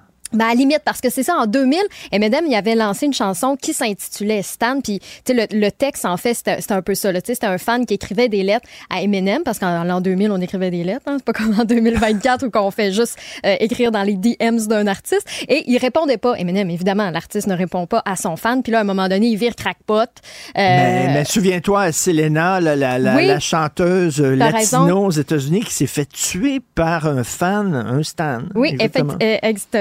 Le, meilleur exemple. Donc, je trouve que ça va être un documentaire intéressant de, maintenant, au lieu de braquer la caméra sur les artistes, on fait juste la tourner un petit peu sur le public ben pour essayer de voir c'est quoi ce phénomène-là parce que justement les stands, ben tu sais la Beatlemania ça, ça s'évanouissait. Maintenant aujourd'hui Taylor Swift c'est les Swifties, euh, les Justin Bieber c'est les Beliebers. Donc tu sais il y, a tous ces groupes-là puis je pense que ça va vraiment être intéressant. La date de sortie n'est pas encore annoncée mais ça va être un documentaire euh, pertinent, je pense. On a un nouveau collègue le matin, à Stéphane Bureau qui euh, fait maintenant partie de l'émission d'Alexandre Dubé avec sa chronique quotidienne sur la politique américaine. Et je veux saluer justement Gilles Dionne qui nous a envoyé un petit commentaire. Il dit que c'est tellement agréable de l'écouter qu'il nous donne l'heure juste en ce moment sur ce qui se passe euh, du côté des États-Unis. Donc, vous pouvez euh, l'écouter là, du lundi au vendredi. Je pense que c'est autour de 6h25 le matin. Sinon, ben, vous pouvez évidemment rattraper les épisodes euh, balado, que ce soit en ligne au cube.ca sur l'application de Cube ou sur toutes les plateformes de balado-diffusion. Puis il y a un petit texto qui vient de rentrer de la part d'Alain qui dit d'Alexandre Dubé jusqu'à Mario Dumont. Toutes les émissions sont passionnantes. C'est fin, c'est des beaux euh, hmm. commentaires. Donc, n'hésitez pas à nous texter 1-877-827-2346 ou par courriel aussi au studio à commercial cube.radio. Martino. Pour l'instant, nos avocats nous disent que tout est beau. On va parler de santé mentale des hommes. Hein, les hommes, quand il, y a, un petit bruit dans le moteur de leur auto, tout de suite, on va au garage, puis on n'y pas avec ça. Mais quand il y a un petit bruit dans notre tête, oh, ça, ça peut attendre, etc. Et ça fait que, bon, comme résultat, ben, il y a beaucoup de suicides, malheureusement, chez les hommes. Ou alors, il y a des hommes qui, des fois, deviennent violents parce qu'ils n'arrivent pas à, à gérer leur agressivité, leurs problèmes. Il y a un problème avec la santé mentale des hommes. Et puis, euh, Brigitte Lavoie, elle est euh, psychologue conférencière. Elle publiait hier un livre qui s'intitule Se relever, changer et être heureux, guide pour les hommes qui veulent être bien dans leur peau, dans leur tête. Elle est avec nous, Brigitte Lavoie. Bonjour. Bonjour, M. Martineau. Pourquoi avoir écrit ce livre-là qui s'adresse particulièrement aux hommes? Ben, en fait, c'est que même si les livres de psychologie sont supposés s'adresser aux deux, aux femmes et aux hommes, c'est plus des femmes qui les lisent. Puis entre vous et moi, c'est plus des exemples de femmes qu'il y a là-dedans aussi. Une des choses que je dis dans le livre, nous, dans ma famille, il n'y a aucun gars qui va acheter un livre avec un nénuphar sur la couverture. C'est pas, c'est pas leur genre. fait que d'écrire un livre, puis c'est la Maison des éditions de l'Homme qui souhaitait ça, qui s'adresse aux hommes, qui dans un langage et qui raconte des histoires de gars en bonne santé mentale, des histoires de gars qui se sont relevés après avoir connu de l'adversité. On n'a pas assez de ces exemples-là. Et pour moi, je voulais écrire ces histoires-là. Euh, écoutez, mon fils, lorsqu'il a commencé à avoir la puberté, à atteindre la puberté, euh, j'ai laissé un livre qui parlait de la sexualité, puis tu sais, je laissais ça dans les toilettes, en disant qu'il va aller aux toilettes, il va le lire tranquillement. c'est ça qu'on fait. Alors ça, c'est le genre de livre, madame, vous pouvez l'acheter, laissez ça dans les toilettes, puis votre mari va le lire dans les toilettes, puis il sera pas jugé parce qu'il va être tout seul à le lire derrière une porte close. C'est un peu ça. Mais c'est super intéressant que vous disiez il sera pas jugé. Une des réactions que j'ai eues pendant que j'écrivais le livre de, de, la part des gars, c'était bon encore, qu'est-ce qu'est-ce que tu vas nous dire qu'on fait pas correct? Puis justement, c'est un livre sans jugement sur les hommes. C'est un livre, au contraire, qui met en lumière ce que les hommes font bien. Je les invite à faire plus de ce qui marche. Parce que les gars, ils font des choses qui ont de l'allure. Fait que pourquoi pas, au lieu de leur dire qu'il faut qu'ils changent pour qu'on puisse les aider, dire, ben, portez attention à, ce que vous faites qui marche, puis faites-en plus, puis comme ça, vous allez être plus heureux. C'est ça l'essence de ce livre-là. Est-ce que vous trouvez que c'est difficile d'être un homme actuellement? Ben, en fait, c'est ce que les, gars me disent. Et en même temps, ce que je dis, c'est que pour moi, je, ne prétendrai jamais, parce que je suis une femme, comprendre ce que c'est d'être un homme de l'intérieur. Ça, ce livre-là doit être écrit par des gars. Mais j'ai côtoyé, ça fait plusieurs années que je suis psychologue, j'ai travaillé en prévention du suicide, j'ai côtoyé assez d'hommes qui m'ont inspiré, des hommes que je respecte, des hommes que j'ai vus prendre des décisions pour aller mieux. Et ça, j'avais envie de partager ces histoires-là dont j'ai été témoin. Et ça, comme femme, je peux le faire.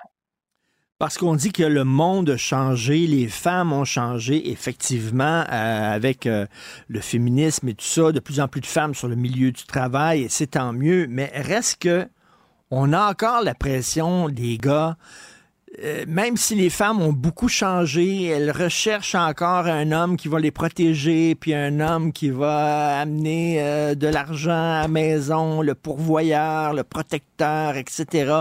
Il y a encore cette pression-là sur les gars, même si la société a évolué et a changé. Là. Ben, en fait, il y a beaucoup. C'est ce que les gars disent, c'est qu'il y a beaucoup de pression. Euh, dans, dans, dans cette peau-là, dans cette peau-là d'être un gars, il y a beaucoup de pression. Et en même temps, puis c'est votre chercheuse qui m'avisait de ça, on va dire des fois, ah, les hommes demandent pas d'aide. En fait, j'ai une bonne nouvelle ce matin, M. Martineau, les, hommes demandent de l'aide de plus en plus. Hmm. Ils vont consulter, ils sont dans nos bureaux. Alors ça, c'est en train de changer. Peut-être qu'ils crient pas sur les toits parce qu'il y a encore des tabous, mais il y en a de plus en plus. Mais en fait, ce qui est difficile, c'est qu'il y a malheureusement des listes d'attente dans beaucoup de nos services. Puis là, les hommes, quand ils décident d'aller consulter, sont peut-être hmm. un peu moins patients. Ben ils veulent que ça change maintenant. Et de, de, dire tu vas attendre trois mois, six mois, puis tu vas prendre ton mal en patience, ça c'est plus difficile. Puis une des choses que je veux dire, c'est que l'endroit où il y a malheureusement aucune liste d'attente pour les hommes, c'est pour rentrer en prison. Alors je pense qu'on devrait faire quelque chose dans notre société pour changer ça. Vous allez être d'accord qu'il y ait moins de listes d'attente pour des services en santé mentale, puis il va peut-être avoir moins d'hommes en prison aussi. Je, me demande, parce que vous, vous êtes conférencier, mais vous êtes aussi psychologue, euh, il y a peut-être des hommes qui disent, ah, moi, je vais aller voir un psychologue homme, parce qu'il va me comprendre, il est un homme comme moi, mais il y a peut-être des hommes qui vont dire, moi, je vais aller voir une psychologue femme, parce que je veux comprendre aussi comment ma femme se sent face à moi, comment les femmes pensent aussi. Euh, est-ce que est-ce qu'il y a des gens qui vont vous voir et des, les hommes, est-ce que ils vont voir plus des psychologues hommes ou femmes ou euh, pourquoi des hommes iraient voir une psychologue femme comme vous, euh, Brigitte Lavoie? Ben, c'est une très bonne question. Il y a des gens qui vont préférer voir un gars, c'est tout à fait correct. Ouais. Mais il y a plusieurs gars qui m'ont dit qu'ils préféraient voir une femme. Pourquoi? Parce qu'ils se sentaient plus à l'aise de montrer leur vulnérabilité à une femme. Ah, ben. Ils rentraient pas ben en étant obligés de se sentir en compétition, puis tu sais de de montrer qu'il était bon, qu'il était fort. Avec une femme, il était capable de parler des vraies affaires et sans, sans avoir peur là, de, de rentrer dans, dans cette bataille-là de, de compétition. Je suis assez un homme, je suis un vrai homme. Ça, c'est pas présent quand on consulte une femme. Il y a des hommes qui vont préférer voir des hommes, c'est tout à fait correct. Mais il y en a qui vont préférer voir des femmes parce que c'est plus facile pour eux de montrer ce côté-là d'eux. Ils se sentent moins jugés par une femme que par un ce gars. C'est ce qu'ils disent. Les gars ensemble, c'est vrai qu'on roule un peu les mécaniques, puis on a tous des petits coques, puis tout ça, puis on veut pas, on veut pas montrer nos faiblesses un peu là. Puis je dis pas que le psychologue homme va juger, mais le gars peut avoir peur de ça quand il consulte. Ça fait qu'il y a des gars qui vont préférer être avec une femme, fait qu'ils rentrent dans le bureau, puis ils se sentent plus en sécurité, si je peux me permettre. Ben non, ça s'intitule Se lever, changer, être heureux. Euh, c'est quoi les, trucs que vous donneriez aux gars? Euh, vous avez dit euh, continuer à faire ce qui marche. Qu'est-ce qui marche? Ben, en fait, je leur dis dans, dans leur expérience, par exemple, avec un père qui a de la difficulté avec ses enfants, je l'invite à remarquer les moments où il était plus le père qui voulait être, le père qui réussissait à être patient, à avoir une bonne conversation. Donc, c'est déjà de s'observer. Et dans le il y a trois sections. Il y a comment ça marche le bonheur.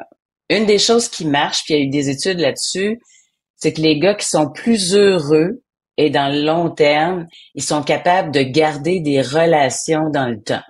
Hmm. Donc, une des choses que je vais dire, c'est que si vous voulez miser, puis l'amitié, c'est super important, pas juste les relations amoureuses, la famille, l'amitié, c'est super important pour les gars, ben miser sur ces relations-là, ça, ça va faire en sorte que vous allez être heureux puis que vous être heureux longtemps. Ça, c'est une des choses. Soignez votre équipe. Le bonheur, c'est un sport d'équipe. Soignez votre équipe.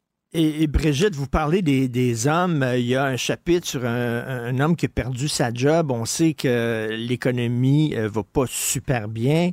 Euh, il y a beaucoup de gens qui perdent leur job. Un gars qui se retrouve soudainement chômeur et qui n'arrive pas à, à, à, pourvoir pour sa famille, aux besoins de sa famille, c'est très difficile c'est vrai que c'est difficile. Et une des choses dans, dans ces moments-là, c'est de dire, regardez comment vous pouvez passer les premières semaines. Peut-être vous ferez un plan pour plus tard, là, mais c'est quoi qui est le moins pire pour pouvoir passer les premières semaines? C'est-tu de retourner dans, dans, dans sa chambre d'adolescent? Si c'est ça, ben fais ça. Faites, faites ça. Si c'est d'aller chez des amis, c'est peut-être ça qui va t'aider à passer à travers les premières semaines. Mais après ça, c'est de voir qu'il y a différents exemples, il y en a plusieurs là, dans, dans mon livre, de gars qui se sont relevés. Puis une des choses que ça mm. fait un gars qui se relève, d'abord, ça prend une première décision. Il y a un des gars qui a dit, sa première décision, c'est qu'il a décidé de oui, de dire oui à une première chose. Il y a un de ses amis qui a dit, OK, viens courir avec moi. Là, il est en congé de paternité. Viens courir avec moi. Le gars, il s'isolait, il passait son temps dans son divan avec les, les, les graines de chips puis a dit, OK, je vais commencer à la courir avec toi. Fait que c'est ce premier oui-là qui a été plus difficile, mais après, il y en a eu d'autres, puis il a continué. Fait que c'est de sortir de cette inertie-là après un certain temps pour pas rester s'enfoncer dans le divan. Écoutez, c'est l'exemple que j'utilise souvent pour montrer à quel point des fois les gars, on est niaiseux. Euh, moi, je venais de me séparer de la mère de mes deux filles et euh, j'avais mes filles le, week-end. Et euh, quand j'étais avec mes filles, ben j'allais au parc avec mes filles, puis là, mes filles jouaient avec les enfants, puis j'étais tout seul au parc. Et là, à un moment donné, j'ai flashé. J'avais un autre ami aussi qui était séparé, lui aussi. Fait que là, je disais, hey, euh, tu, euh, tu tes enfants euh, le week-end, ce week-end-là, oui, ben on va aller au parc ensemble. Nos enfants vont jouer ensemble, puis nous autres, on va jaser. Parce que je remarquais dans un parc, les femmes étaient ensemble dans le parc, puis les enfants jouaient, puis moi, j'étais là tout seul, comme gars. Et on n'a on, on pas ben, un très bon point. Les femmes ont un réflexe d'appeler leur chum de fille, puis ah ouais, on se rencontre, puis ça, les gars sont comme tout seuls. Mais ben, en fait, c'est que les gars, si on dit, OK, trouve-toi un ami pour parler, là, peut-être que c'est plus féminin. Mais si on dit, reste pas tout seul. Puis là, quand tantôt vous me demandiez qu'est-ce qui marche, ben ça, c'est un exemple d'un gars. Là, dans le cas, dans ce cas-là, c'est vous qui dites, Ouais, ça marche pas trop quand je au parc tout seul. Oui, je suis avec mes filles, mais c'est pas comme les autres. Et là, vous avez appelé un ami. Mhm. Vous ben ça, ça va être plus le fun. Pas pour parler, peut-être pas pour parler de votre séparation, mais juste pas rester tout seul. Et la solidarité, c'est quelque chose d'extrêmement important pour les gars. Fait quand ils mettent cette valeur-là, la solidarité en avant, ça aussi, c'est bon pour la santé. Ça aussi, c'est quelque chose qui marche. Écoutez, c'est important des livres comme ça. Donc, Brigitte Lavoie, se relever, changer, être heureux. Euh, madame, si vous avez un chum, mettez ça dans les toilettes. Comme ça, il va, il va lire Merci beaucoup, Brigitte Lavoie. Merci. Martino. Le cauchemar de tous les woke. Alors, vous savez qu'au Canada, il y a une loi qui interdit les discours haineux. Bien sûr, vous n'avez pas le droit de propager les discours haineux, sauf, sauf, sauf dans un contexte religieux. Alors, vous pouvez pas dire, moi, j'aime pas les gays, c'est épouvantable, euh, mais vous avez le droit de dire, mon Dieu n'aime pas les gays, ma religion n'aime pas les gays. Là, on fait une, une exception. Pourquoi? Je ne le sais pas. Alors, le Bloc québécois veut faire retirer cette exception-là, euh, entre autres qui empêcherait des gens comme Adil Sharkawi euh, de s'en prendre euh, aux ennemis de Gaza en disant ils devraient tous mourir, tout ça. Mais là, c'est un imam qui dit ça, donc il faut l'accepter, c'est dans un contexte religieux. Et là, M. François Blanchet dit non, non, il faut enlever ça. Il y a eu un sondage 66% des Canadiens et 75% des Québécois appuient l'initiative du Bloc québécois. On va en parler avec Mme Marc-Claude Girard, retraitée de la Commission canadienne des droits de la personne et autrice. Bonjour, Mme Girard. Bonjour, M. Martineau. Bonjour. Euh, pourquoi on a fait cette exception-là euh, pour la religion? C'est un peu bizarre. Oui, ça fait déjà un bon bout de temps que cette exception-là existe, au début des années 2000. Si ma mémoire est bonne, c'était entre autres pour protéger certaines communautés religieuses. C'était dans le contexte des mariages homosexuels, puis vous pouvez pouvoir continuer à faire leur dogme. Et puis on demandait cette exception religieuse-là, qui est rentrée dans le code criminel. On doit ça à, à Paul Martin au Parti libéral. Euh, je, me disais, vous savez, dans tout motel qui se respecte, il y a une Bible dans le tiroir à un moment donné. Et euh, dans les Bibles, ben, il y a des discours dans la Bible, puis dans d'autres livres sacrés, dans le Coran aussi. Là, il y a des discours misogynes, il y a des discours anti-femmes et tout ça. Et là, c'est-tu parce qu'on s'est dit, ouais, mais si on fait pas une exception, ça voudrait dire que la Bible et le Coran maintenant sont rendus des livres haineux qu'il faudrait retirer des rayons des bibliothèques. Je sais pas euh, si, si on si on fait comme Monsieur euh, Monsieur Yves François Blanchet veut faire, est-ce que ça veut dire que soudainement ces livres-là devraient être retirés des, des rayons? Absolument pas. Parce que, bon, des livres, on peut dire ce qu'on veut dans des livres, ça ne touche pas les livres, qu'on dit les livres saints. Ce qui, est, ce qui est dans le code criminel, c'est au sujet de, des, discours haineux d'incitation à la haine. Et c'est quand l'exception religieuse touche quand, euh, quand une personne utilise ce dit de bonne foi. Je peux même vous lire le, le, le, le c'est dans le fond l'article précis dit c'est quiconque par la communication de déclarations autrement que dans une conversation privée, donc il le fait en public, fomente volontairement la haine contre un groupe identifiable. On ne parle pas d'un livre puis de faire de la censure dans des livres, mais quand quelqu'un propage la haine, si il le fait de bonne foi, et exprimer sur, s'exprime sur un sujet religieux auquel il croit, alors à ce moment-là, c'est protégé. Et c'est là que le bas blesse et c'est ça que le Bloc québécois euh, demandait d'éliminer du code criminel. C'est l'exception qui protège le discours haineux lorsqu'il est basé sur un texte religieux ou euh, son interprétation du texte religieux. Mais comment on peut appliquer la loi actuelle? Parce que là, on dit si la personne est de bonne foi, il faut accepter euh, son discours. Comment on peut savoir si la personne est sincère dans sa foi ou pas? comment on peut mesurer ça? Là? Ça se mesure pas. Ben, c'est-à-dire que c'est pas c'est pour ça que ça tient pas. Comment on peut dire, si la personne dit je, je, je, suis de bonne foi, il faut la croire sur parole. Alors, il y a un problème avec cette euh, exception religieuse. C'est pour ça que le, Bloc québécois avait raison de demander l'approbation. C'est pas les premiers, hein. Il y a ah en 2017, 2018, il y a eu une pétition qui a été initiée par les libres athées, euh, les, euh, l'association des libres, euh, libres penseurs athées. En 2017-2018, qui a été signé par 15 000 personnes quand même, demandant l'abrogation de l'exception religieuse, en disant exactement ce que vous avez dit en ouverture, parce que tous les textes religieux comprennent des, des euh, propos anti euh, ceux qui croient pas à la religion, les anti-athées, anti-femmes, anti-groupes, euh, mmh.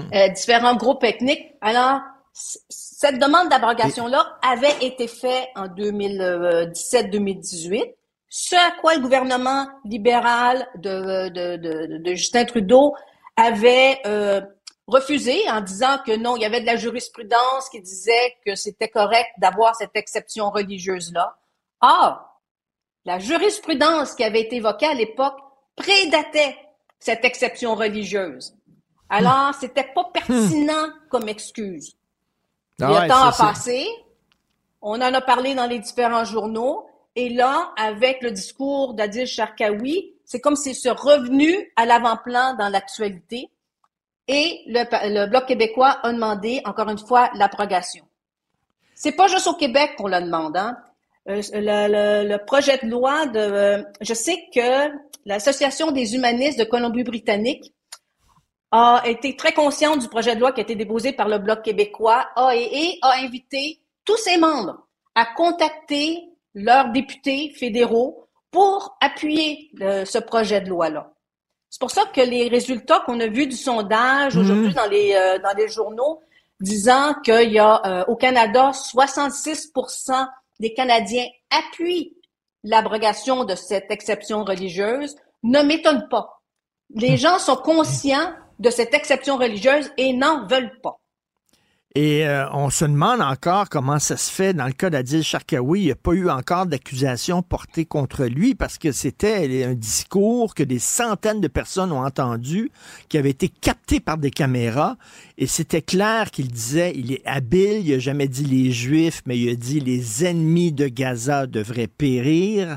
Euh, c'était un discours haineux. Et là, il n'y a aucune accusation. Ça fait plusieurs mois.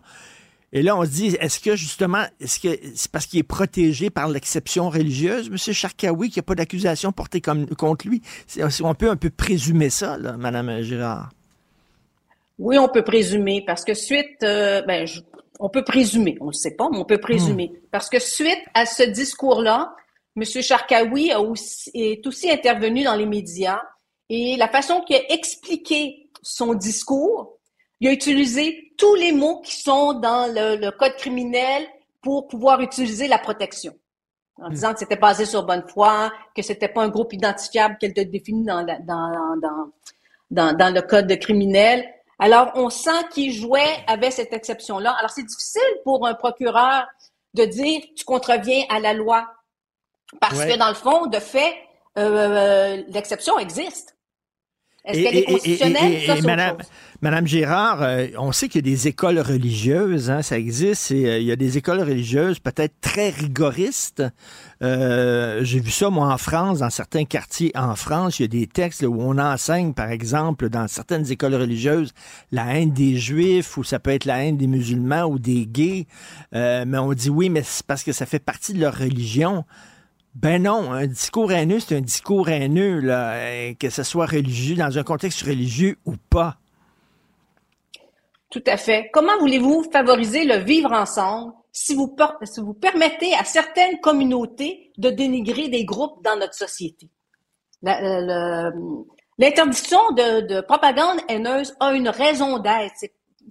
Dans le fond, c'est une exception de la liberté d'expression. Quand ça devient trop, quand ça, ça c'est de la propagande haineuse, c'est au-delà de la liberté d'expression, ça a des impacts sur certains groupes, et c'est pour ça que c'est interdit. Pourquoi permettre à certains groupes de le faire parce que c'est basé sur la religion?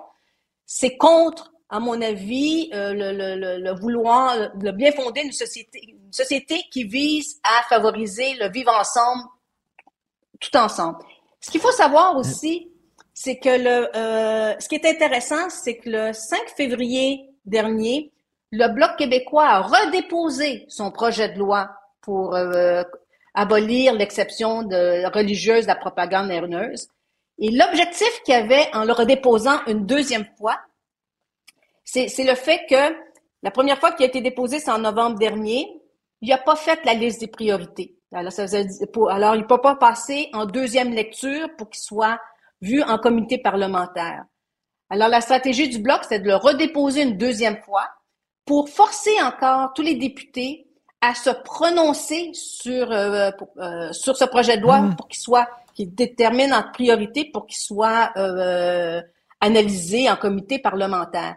Alors le sondage qu'on voit actuellement arrive à point nommé. Ben oui. Ça va être ça va être difficile pour les députés de dire ben non non c'est pas important, c'est pas une priorité. 66% des Canadiens sont en faveur de cette exception religieuse. Et dans le contexte actuel qu'on a, les, les, chicanes au Moyen-Orient, les guerres au Moyen-Orient d'un groupe contre un autre, c'est important de s'assurer qu'il n'y ait pas de ben. propagande haineuse basée sur la religion contre un groupe ou contre un autre. Ben, c'est très clair ce que vous dites et je suis tout à fait d'accord. Maintenant, est-ce que le gouvernement Trudeau va accepter de revoir ça? C'est une autre question. Madame Marc-Claude Girard, retraitée de la Commission canadienne des droits de la personne et autrice, merci beaucoup. Bonne journée.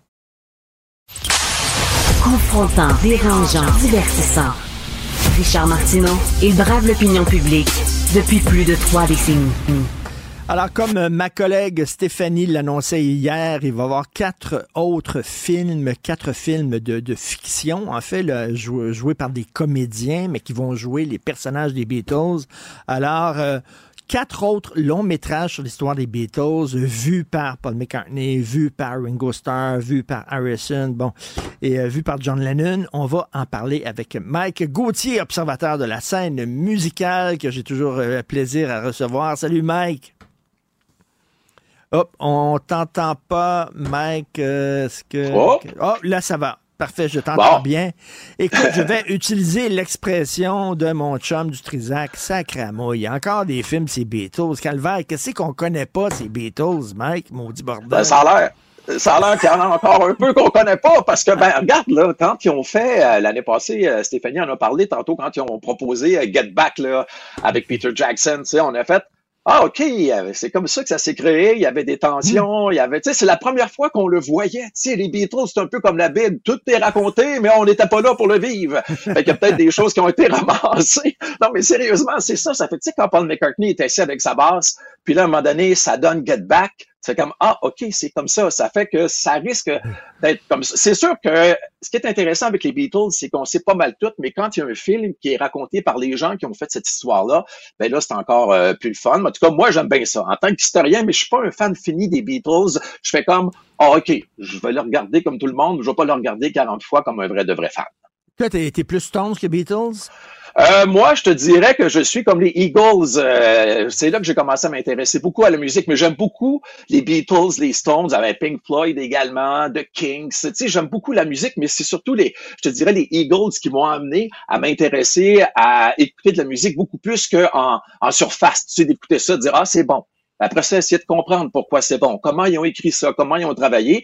Puis là, quand j'ai tombé dans l'époque euh, de l'invasion musicale britannique des années 60, ben là, ça a été, euh, ça a été le, gros coup de cœur pour la musique. Écoute, il y a un livre qui vient de sortir sur les Eagles, je fais une parenthèse, qui s'intitule Life in the Fast Lane, comme une de leurs ouais. Puis il paraît, il paraît qu'eux autres étaient, écoute, c'était, c'était rock and roll, là, vraiment, ah. la vie des, des Eagles, drogue, euh, décadence et tout ça. Là. Ah. Tout à fait. Ben, Don Henley a déjà retrouvé, je pense que la police s'était présentée chez lui, puis il y avait une, jeune mineure, il y avait une mineure qui était, qui était chez lui.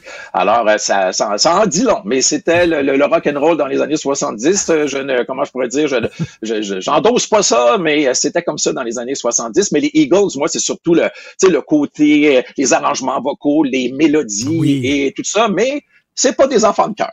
Mais c'est drôle parce que c'est la musique mellow un peu, alors que les autres, dans la vraie vie, ils étaient très rock'n'roll. Euh, je reviens aux Beatles. Écoute, régulièrement, on sort une vieille chanson d'un tiroir qu'on a trouvé. Bientôt, là, Christian, on, va mettre en musique leur facture d'épicerie.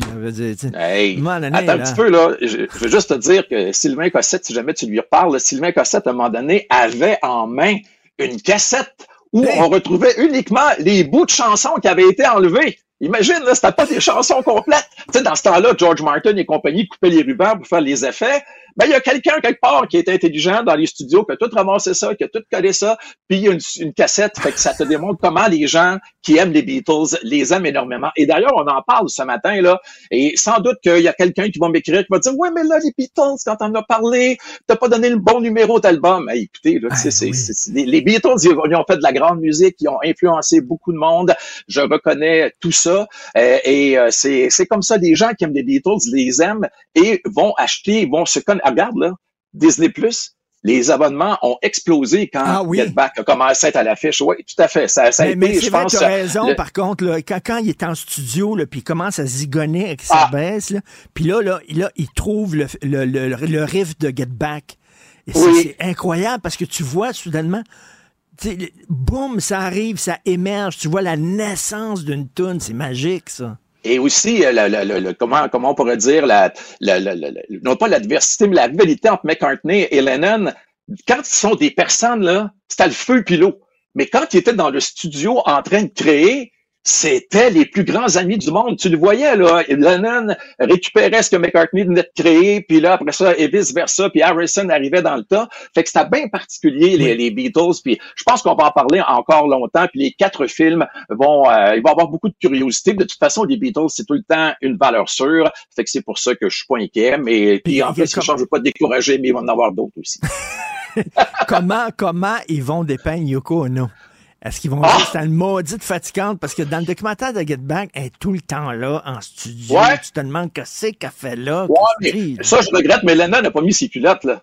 Tu sais, à un moment donné, peut-être que Lena lui dise Yoko, euh, je vais aller travailler avec les gars. Avec les chums, là, tu sais, je pense qu'il n'y a pas juste ça là-dedans qu'on peut critiquer pour... Ben oui, t'as pas, tu sais, il aurait dû dire, t'as pas de la musique expérimentale à faire, toi, va crier dans le garage, fais quelque chose. Exactement, c'est ce que j'allais dire à l'écrit. je l'ai interviewé Yoko Ono, là, c'est pas évident. J'étais tout content.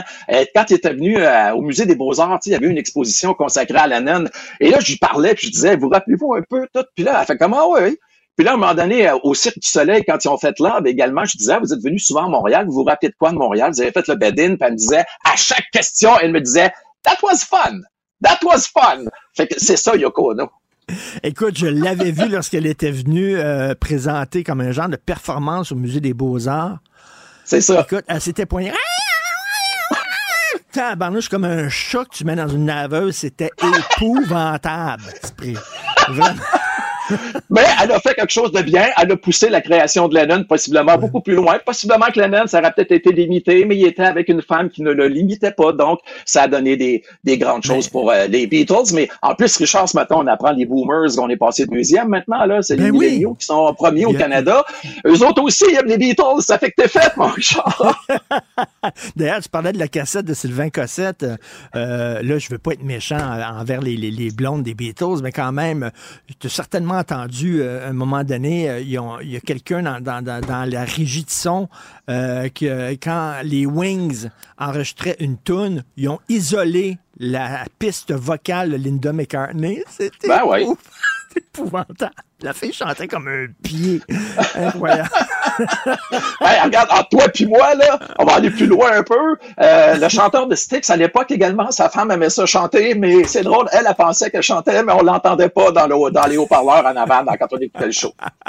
Euh, bien sûr, écoute, ça va être important d'avoir la ressemblance physique parce que quand on va voir un biopic, ce qu'on veut, c'est que le comédien ou la comédienne ressemble. Hein. Je sais pas si tu as vu des photos euh, du neveu de Michael Jackson qui va jouer ah, son mononcle. C'est ah, incroyable. C'est lui, c'est sa réincarnation. Est-ce que pour toi, c'est important que la personne ressemble? Parce que Joaquin Phoenix a joué Johnny Cash, puis il ressemble pas pantoute, là. Oui, mais il avait, par exemple, euh, réussi à faire rayonner la personnalité de Johnny Cash. avec la, la, face très très froide, très stoïque, là, puis les épaules bien droites, puis habillé en noir, la même coupe de cheveux et tout ça. C'est un peu comme un, comme RBO à l'époque quand il se déguisait. Des fois, il ne ressemblait pas, mais ça nous faisait croire que c'était la personne en question. Mais je pense que bien fait, là, sérieusement, euh, je trouve que si on réussit à amener quelqu'un qui va avoir, qui va dégager la personnalité des gars, moi, ça me dérange pas euh, trop trop. Regarde le gars qui, qui fait Bob Marley par les temps qui courent, là, il ressemble pas mal, tu sais, mais ben à un moment donné, à force de le voir, tu fais comme, ouais, ça, s'éloigne un peu, ça, ça, ça s'éloigne, mais à part ça, ça y ressemble. La bande la bande-annonce de la, du biopic sur Amy Winehouse? Il ressemble comme deux gouttes d'eau. ah, c'est épouvantable. Ton, ton, ton biopic préféré d'un musicien, toi, c'est lequel? Celui de Queen, oh celui d'Alton John? Euh... euh, ben non, ben j'en savais trop. Charles était bon aussi. Ah oui, ça c'est un des meilleurs, mais tu sais, comme euh, Queen, on, on, en savait trop, Elton John, on en savait trop. Des fois, j'aime ça en savoir sur des gens qu'on connaît un, peu moins, pour essayer d'essayer d'aller comprendre. Tu sais, parce que moi, dans mon métier, j'ai lu, puis j'ai lu, puis j'ai lu, ben puis j'en sais des affaires sur les artistes. Fait que des fois, quand je tombe avec un artiste que je connais moins, je trouve ça euh, bien fun. Mais Elton John, il y avait des beaux moments. Tu sais, quand il a rencontré Bernie Taupin, puis que ça a créé Your Song, tout ça, ça, c'était vraiment beau. Ça, c'était des ben, bons moments. ça, les artistes peu connus. Tu vas aimer les films sur les Beatles, un petit groupe là euh, un petit groupe assez peu connu, un, petit euh, band. Mais j'ai hâte de voir parce que t'as piqué ma curiosité en présentant, parce que moi, je pensais que c'était un film sur chacun des gars, mais c'est la vision de chacun des gars sur les Beatles. C'est ça que je ben, comprends, là. C'est ce que je comprends aussi, là. Donc, euh, quatre films. Une chance qu'il n'était pas dix, hein. Il était à 24, Merci, merci beaucoup, Mike. Tout un plaisir de te parler. Salut. Ça marche, merci. Martino. Pour l'instant, nos avocats nous disent que tout est beau. On parlait donc euh, encore des films sur euh, les Beatles. Est-ce qu'on nous sert pas des fois un petit peu du euh, réchauffé? Ça m'a fait penser parce qu'en ce moment, il y a un gros buzz sur la série Netflix qui s'intitule One Day, qui est une comédie romantique, sauf que One Day, c'était un film aussi qui était sorti en 2011, qui est basé d'un roman. Donc, encore une fois, tu sais, on va rechercher un, un scénario. Ben, c'est sûr qu'on a modifié un petit peu, vous allez me dire, puis ça, je suis totalement d'accord avec vous, mais tu sais, pourquoi on n'est pas peut-être allé ailleurs? Pourquoi on n'arrive on pas avec une nouvelle nouvelles euh, propositions. Bref, on voit beaucoup de, de remakes en, en, ce moment sur les euh, mm. diverses plateformes. Vous savez qu'ici, à Cube, on a un intérêt commun dans toute l'équipe, puis c'est l'entraînement pas mal toute l'équipe là est en forme. Soit ça s'entraîne, soit ça fait des sports, soit ça parle de sport. Hein? Chacun son dada. Mais toi, Richard et Sophie, je pense que vous êtes le couple le plus assidu que je connais. Combien de fois par semaine tu y vas? Au minimum cinq. Des fois six. Cinq? ou six fois par semaine, euh, une heure chaque fois. Quand même, moi, là. moi qui étais la patate de ah, sofa totale. Oh, ouais, t'as changé du tout au Moi, tout. ça ferait qu'un an que je bouge. avant, je foutais strictement rien. J'étais une patate. Ben, euh, écoute, je veux pas dire que ça donne rien ce que tu fais, au contraire. mais par contre, euh, je pense que Sophie a plus de chances de vivre longtemps parce qu'il y a une nouvelle étude qui vient justement de sortir. Semble-t-il que ça prend seulement 140 minutes d'activité modérée par semaine, donc 2h10. Ça serait suffisant pour réduire significativement les chances d'une mort prématurée chez la femme. Donc, 140 minutes pour la femme, tandis qu'il en faudrait 300 à un homme pour arriver au même résultat. Wow, c'est cinq heures, là.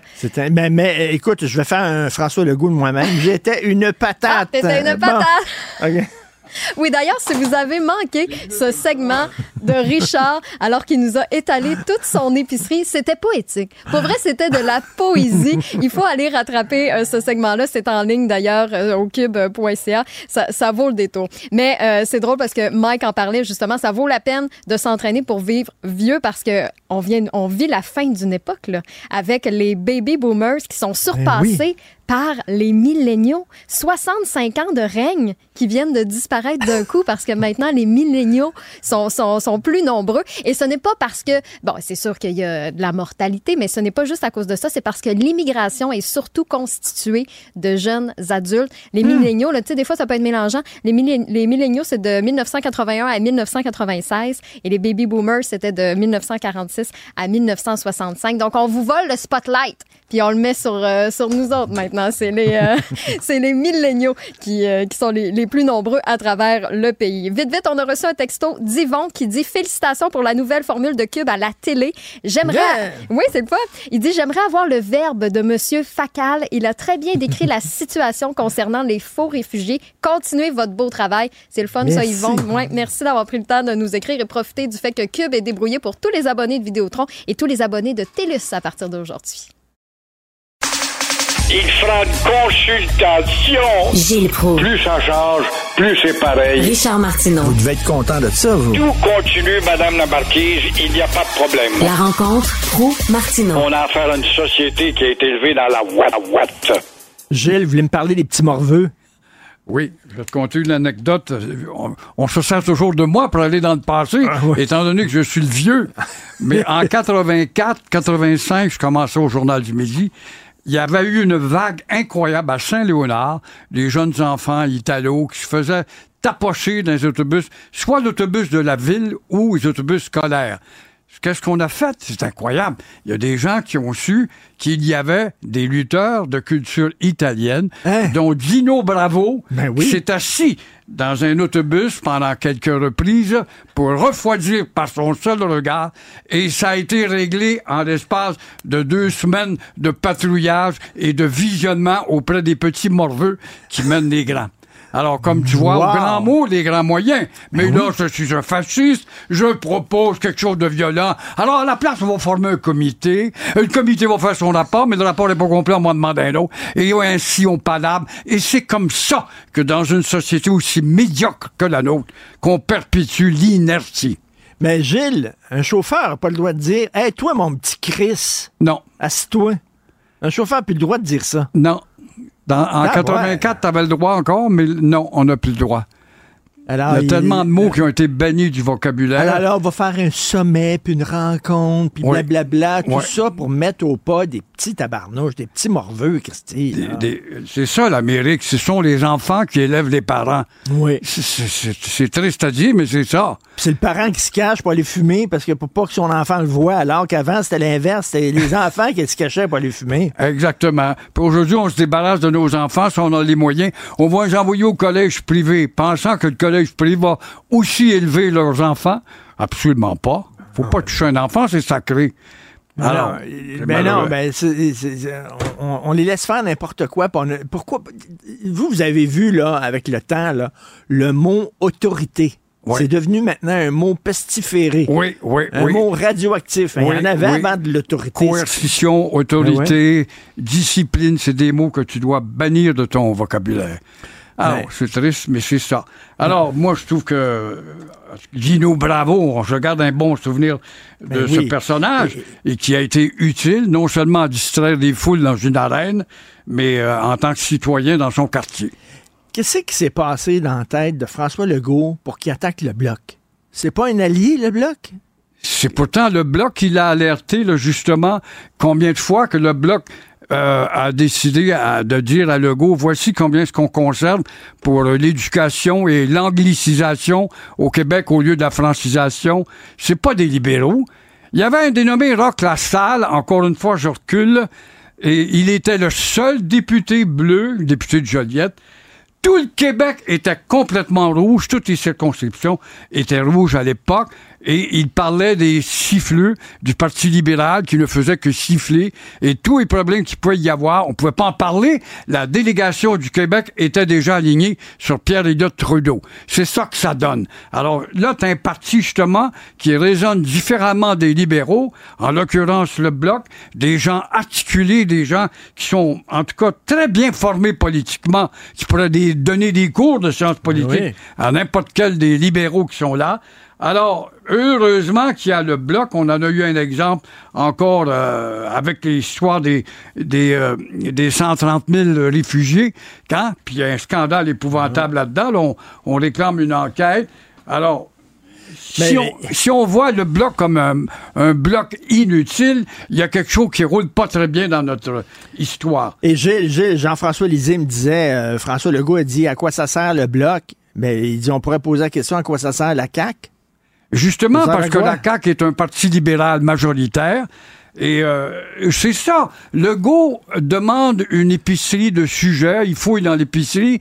Quand il a pris le pouvoir la première fois, ah, ça anodin, euh, la loi 101 sous le toit du Québec pour les fonctionnaires fédéraux. Euh, on va administrer vos impôts. Euh, quoi d'autre en matière d'immigration? On aimerait élargir le pouvoir du Québec. C'était inoffensif. Tout ça dans un cadre de fédéralisme coopératif.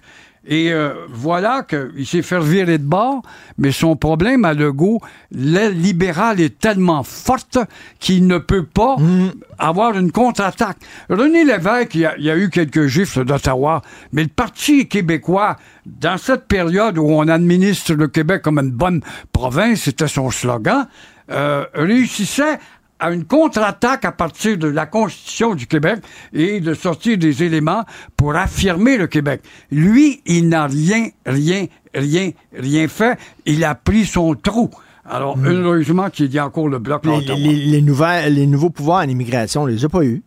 Et là, et là euh, ce matin, François Legault disait qu'il allait rencontrer Justin Trudeau dans les prochaines semaines. ça dans les prochaines semaines. M. Trudeau, il voit pas l'urgence. Non. Ça, les prochaines semaines, qu'est-ce qu'il y a de mieux à faire? Il est occupé. Il y a, peut-être ah. quelques pleurs à faire couler quelque part dans une minorité cachée au Québec, chez les loups je ne sais pas les Haïda ou euh, les Potlacs et combien d'autres communautés. Vous voulez me parler, euh, vous voulez me parler de Éric Duhem? Oui, je trouve qu'Éric Duhem est marginalisé.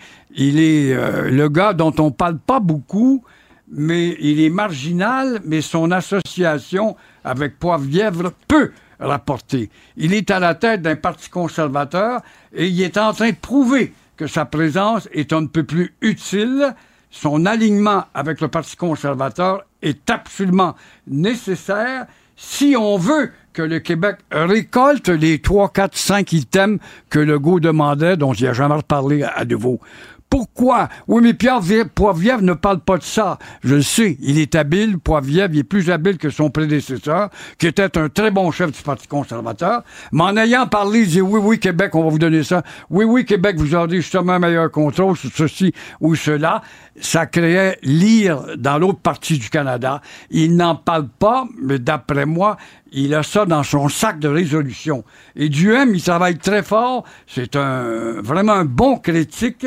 Il lui reste à avoir une place à Québec comme député, puis fait face à la frileuse CAC. C'est facile de geler la, la CAC parce qu'elle est déjà noyautée majoritairement par le Parti libéral.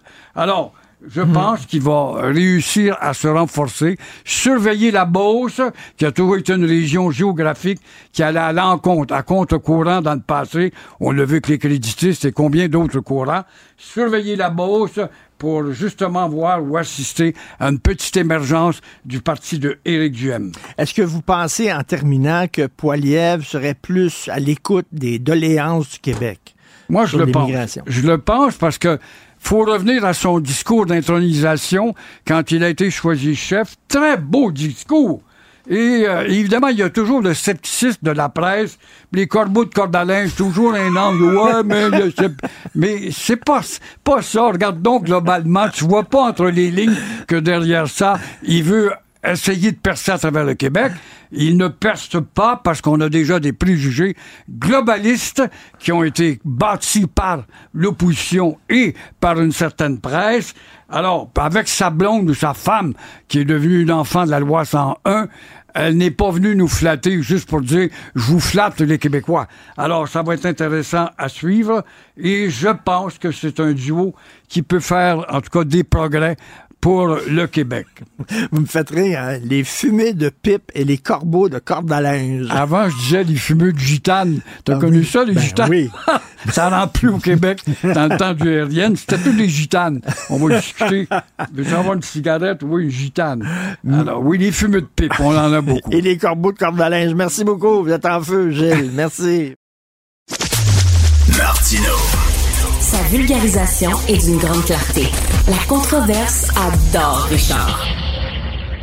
C'est comme ça. Les rencontres de l'air. Lieu de rencontre où les idées se bousculent. Où la libre expression et la confrontation d'opinions secouent les conventions. Des rencontres où la discussion procure des solutions. Des rencontres où la diversité de positions enrichit la compréhension. Les rencontres de l'art de l'art. Alors, nous sommes avec Marie et Jean-François. Jean-François, hier, François Legault a utilisé des fruits euh, pour expliquer euh, aux journalistes que c'était pas correct de critiquer euh, le projet Nordvolt. Jean-François, est-ce que tu trouves qu'il le fait patate? Et que c'était un mauvais avocat pour sa cause. Qu'est-ce que t'en penses? ouais, tu as fait des achats, il y a des budgets à, Cube, Radio Télé ce matin, c'est fort, compte tenu du, prix des, du, prix des fruits et légumes aujourd'hui. Euh, écoute, euh, moi, j'ai pas compris pourquoi il y avait trois fruits. D'habitude, on dit on compare pas des pommes et des oranges. Et là, il y avait une banane. Qu'est-ce que faisait la banane là? La, la de banane? J'ai la réponse. Il voulait s'auto-pelure de bananiser. Voilà, c'est pour ça. Mais ça, c'est à cause de Richard. C'est parce que Jean-François t'a fait pratiquer à Richard hier le mot auto-pelure de, bananiser. Puis boum, ça l'a inspiré le premier ministre avec une banane. Mais, mais ça fait, ça fait. Il infantilisait. Écoute, là, il, attends une minute. Il prenait les journalistes pour des cocombes. Vraiment, là. On a beaucoup comme ça? il les a infantilisés, là, tu trouves Alors, suis-moi, suis-moi. Euh, donc, son intervention fut un navet. Est-ce que tu l'as? Je l'adore. bon, alors, écoute, moi, j'ai aucune difficulté là à euh, utiliser des, euh, des, des, aides visuelles pour, pour concentrer l'attention, puis pour varier aussi, parce que un gars en cravate qui parle, c'est un gars en cravate qui parle. Bon, Maintenant, ce qui, ce qui aurait pu vouloir dire, c'est que lorsqu'on décontamine un terrain, on a besoin de le décontaminer énormément pour un immeuble où des gens vont vivre, une garderie, un terrain de jeu, et moins pour, un pour euh, une usine. C'est vrai. Euh, euh, c'est pas le cas. Là, on parlait pas de décontamination, on parlait de milieu humide qui serait ou non remblayé. Alors, il aurait pu dire, écoutez, et c'est ce qu'ils ont tenté de nous faire croire hier, la zone sur laquelle le projet immobilier refusé allait remblayer des terrains humides n'est pas la même que pour l'usine. Et Thomas Gerbet a publié les cartes ce matin sur X et Facebook, je crois, qui montrent que ben, c'est le même terrain, sauf qu'il est plus grand dans le cas de Nordvolt que dans le cas du projet immobilier. Alors, il fallait comparer une banane à un régime de bananes. Là, je parle pas du gouvernement de la CAQ. Je parle du fait qu'une banane, c'était le terrain euh, remblayé pour l'immobilier. Le régime de banane, c'est la totalité du terrain remblayé pour notre vote. Alors même cette tentative d'explication, elle n'est pas conforme aux faits. Marie, est-ce qu'on a le droit de critiquer le projet Nordvolt? Ça a l'air que non. Mais là, écoute, à lire la lettre ouverte de, de, de Pierre Fitzgibbon, entre autres, où, euh, écoute, il attaque aussi, je veux dire, il souligne que même des journalistes qui soulèvent des questions, finalement, sont des militants écologistes. Euh, ben oui. Tu sais, je, trouve ça, je trouve ça particulier, cette approche-là, parce que, bon, moi, mon impression, c'est que la grande, vaste majorité des Québécois est quand même, tu sais, pas contre le projet, là, et pour le, mais il y a des questions qui sont soulevées, et puis des questions qui sont très légitimes. Puis la responsabilité du gouvernement, c'est de faire de la pédagogie. François Legault, hier, aurait pu prendre la décision de répondre à des questions, euh, d'expliquer, de, de, de, de, justifier, de, justement, faire une espèce de pédagogie pour enlever cette espèce de, de cap qui commence à, à, à s'étendre de suspicion. Mais il a décidé, tu sais, moi, Richard, je suis une grande, grande fan de la LNI, là. Je, je me disais, si Yvan Ponton, il avait été là, là méchant coup de gazou pour euh, cabotinage. Tu sais, oh, moi, je sors avec mon panier de fruits.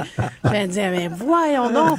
Tu sais, puis là, c'est pas spontané, là, c'est réfléchi, là. Il, il est allé chercher des fruits. Il y a des gens autour de lui, son entourage, lui a dit, ouais, ouais, c'est bon, OK, on, on, y va, tu sais. Puis je me disais, ça, c'est le même François Legault qui, il y a quelques semaines, nous disait, j'ai pris la sage décision de moins parler, mm. de ben moins intervenir dans les couloirs. Je me disais, mais quelle belle occasion ratée. Ben oui, euh, il y avait un côté moi, je infantilisant.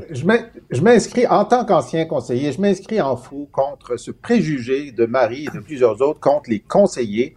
Les gens pensent que c'est les conseillers qui disent au premier ministre de prendre de mauvaises décisions. Moi, je non, non, non, non, je dis juste qu'ils n'ont pas arraché fruits des mains. Il est quand même sorti avec ses fruits. Oui, il y a quand même. Mais on tu sais, quand t'es rendu à ton quatrième conseiller qui dit pas une bonne non, Faites pas ça, monsieur, monsieur. Je dis monsieur Bouchard parce que souvent, je dis faites pas ça, monsieur Bouchard, mais il le faisait quand même. mais là, hier, j'ose espérer qu'il y a quelqu'un qui a dit faites pas ça, monsieur Legault. Monsieur Legault, c'est moi le premier ministre. Je le sais que ça va marcher. Faites-moi confiance. Alors, il donc, on mais il avait, il avait l'air content de son coup. On dirait que c'était un chat qui avait avalé le canari. Il s'en venait dans le corridor, ah, puis il avait un petit sourire. Là. C'est ben, ça.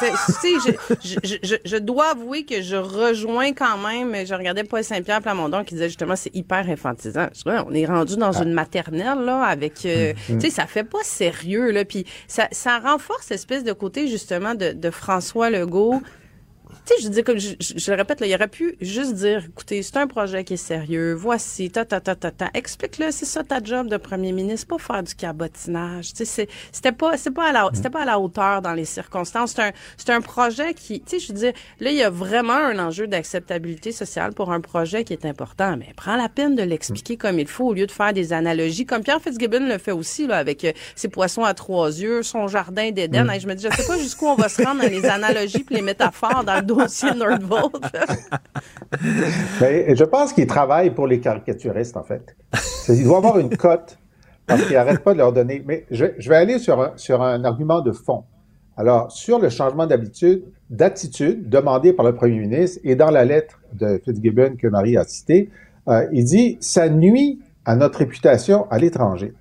Ben, ça nuit. Je, comprends que les, capitalistes se plaignent toujours des environnementalistes. Ça, c'est normal. Mais M. Fitzgibbon nous a dit qu'il y avait 25 projets industriels majeurs sur son bureau auxquels il dit non parce qu'il n'y a pas assez d'électricité. Et nos amis de Montréal International, chaque année, annoncent une récolte record par rapport à l'année précédente d'investissements internationaux. Alors là, non seulement c'est un record, mais on en a trop pour notre capacité. Alors, je ne peux pas croire que notre, réputation est si mauvaise, puisque c'est des records. non, mais c'est faire fi aussi. Quand j'entends ce débat-là, je me dis, je me dis, mon Dieu, on est en 1980, tu sais, je, je, sais pas, on est en 2024, on sait que c'est un enjeu le réchauffement climatique, on sait qu'on est dans une lutte contre la monte, on sait que la, la, la puis oui, on peut focuser sur le fait que c'est un projet qui va aider à décarboner, j'en suis là, absolument, là, 100%. Mais est-ce que c'est une raison pour aller trop vite? Est-ce que c'est une raison pour pas répondre aux questions. Moi, c'est ça qui, qui me qui me qui, qui m'irrite dans ces espèces d'attaques-là en disant, tu sais, je dis, Pierre Fitzgibbon a l'air fondamentalement irrité de se faire poser des questions puis hmm. remettre, tu sais, puis non, c'est ta job comme ministre d'aller défendre ton projet, d'aller même pas le défendre, d'aller l'expliquer, d'aller l'expliquer, d'aller répondre aux questions. C'est ça la game, c'est c'est ta job. Ben, c'est parce qu'ils ont fait des choses indéfendables. Lorsque euh, la même analyste du ministère de l'Environnement dit pour le projet immobilier, j'ai neuf études qui montrent que les, zones humides doivent être protégées. Et pour Nordvolt, dit, j'ai aucune étude qui dit que ça doit être protégé. Ça veut dire qu'ils ont tourné les coins ronds. Puis moi, je vais, vous dire, j'aurais pas de problème à ce que le, ministre Fitzgibbon puis le premier ministre vous ait dit, écoutez, c'est tellement important ce projet-là, euh, le plus grand investissement privé de l'histoire du Québec, qu'on l'a mis sur une voie rapide, puis on a levé un certain nombre de euh, restrictions, puis mhm. on assume ça compte tenu de l'importance. Puis je sais qu'on va être critiqué là-dessus, mais on a fait exprès de les rencontrer, de leur donner une voie rapide. Puis oui, on ne voulait pas qu'il y ait de l'immobilier là parce que c'est plus important qu'il y ait cette usine-là. Tu sais, je dire, ah, OK, hmm. donc vous avez fait exprès. OK, ben là, hmm. bon, on comprend, puis on jugera, puis on, prendra notre décision à l'élection. Puis on voulait pas de BAP parce que ça prend un an et demi, ils sont pressés, puis nous aussi. Ah, OK, ben là, ça se défend. Mais dites-nous pas vous avez suivi les règles. C'est clair que vous n'avez pas suivi les règles. Peut-être. Dites-nous que vous aviez une bonne raison de ne pas les suivre. Euh, Marie, euh, hier, tu disais que tu étais mal à l'aise avec la sortie de Jean-François Roberge qui disait, euh, à cause de, du nombre incroyable de demandeurs d'asile, l'identité québécoise, est menacée. Tu disais, il n'y avait pas besoin d'ajouter cette couche-là. Il aurait dû s'en tenir aux pressions sur le système d'éducation, système de santé, logement. Puis bon, justement, hier, il y a plein d'organismes. Il y a des organismes qui défendent les droits de la personne, les immigrants, Amnesty International, qui a dit, ben là, le discours de la CAQ, ça commence à être anti-immigrant, xénophobe, etc. Euh, qu'est-ce que tu penses de ça, toi? Mais je, je, trouve que dans ce genre de d'enjeux-là, qui sont euh, qui sont tout, tout, ce qui touche l'immigration, l'identité, il y a toujours une sensibilité, la langue aussi. Je trouve qu'on a toujours avantage euh, à bien choisir ses mots, à ne pas tomber dans l'excès. C'est ça que je soulignais par rapport à Jean-François Roberge, qui dans, je ne veux pas dire 100% de ses sorties là, mais un, un, un, niveau élevé de ses sorties a tendance à pousser toujours un peu, tu sais, loin là ces exemples. Tu sais, crise humanitaire. Je veux dire, ça meurt pas dans la rue là. Je veux dire, tu sais, c'est c'est puis menace à notre identité. D'accord, tu peux, je veux dire, tu sais, tu peux souligner le fait qu'il y a des enjeux, mais, euh, puis il y a des enjeux, ils sont nombreux les enjeux. Mais, écoute, Marie, euh, souviens-toi, Marie, Québec solidaire parlait de déportation massive. Hum, hum. Il allait ben, fort. même exemple, même exemple, ça va trop. C'est ces genres d'exemples qui sont qui vont qui vont beaucoup trop loin, tu sais. Puis puis ça, je, je, trouve que ça nourrit pas le débat, ça fait pas avancer le débat parce que ça le fait dévier quand on tombe dans ce genre de débat-là. Donc là, tu regardes de quoi on reparle justement.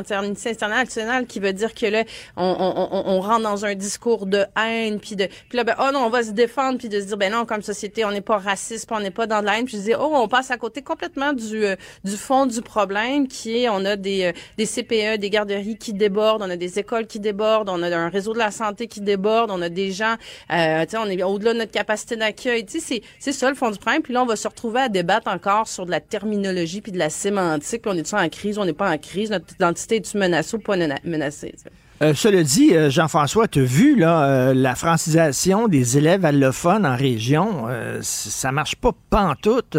Quand tu es dans une classe puis il y a seulement un étudiant, ça c'est à Vaudreuil, un élève seulement qui parle français, dont la langue maternelle est le français, les autres parlent toutes sortes de langues et là, il faut qu'ils parlent en anglais pour pouvoir se comprendre.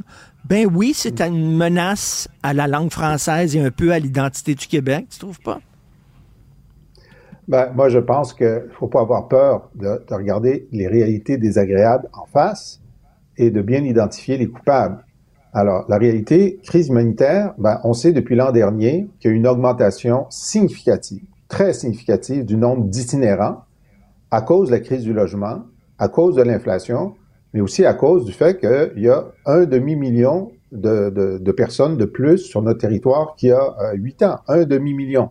Alors, c'est la, c'est la faute d'aucune de ces personnes-là, de ce demi-million-là, qui ont tous euh, accepté les règles. C'est la faute de, des politiques publiques, des gouvernements qui ont fait en sorte qu'il y ait un demi-million de plus. Puis ça, c'est à la fois Trudeau et Legault. Maintenant, moi, j'apprends que l'identité québécoise est tellement robuste, inoxydable, qu'il n'y a rien qui pourrait l'atteindre et aucun nombre de gens qui ne parlent pas français, qui est sur notre territoire, ne justifie qu'on se pose la question de savoir s'il y a un moment où il y a un point de rupture sur l'identité québécoise. Moi, je regarde au contraire ces chiffres et je vois que le commissaire à la langue nous a dit la semaine dernière qu'au cours des dix dernières années, on a 51% de plus d'unilingues anglophones sur notre territoire, que c'est impossible de franciser les temporaires, puis que le tiers là, c'est dans une autre colonne, le tiers des demandeurs d'asile et des réfugiés ne parlent pas le français, le tiers. Alors, je me demande, je demande à Marie, je demande à Amnesty International, à partir de combien de gens qui sont unilingues anglophones sur notre territoire, est-ce qu'on peut commencer à dire qu'il y a un problème sur le critère numéro un de notre identité, notre capacité à maintenir le français comme langue commune? Marie, est-ce qu'effectivement, il n'y a pas une menace sur l'identité québécoise, dont la langue?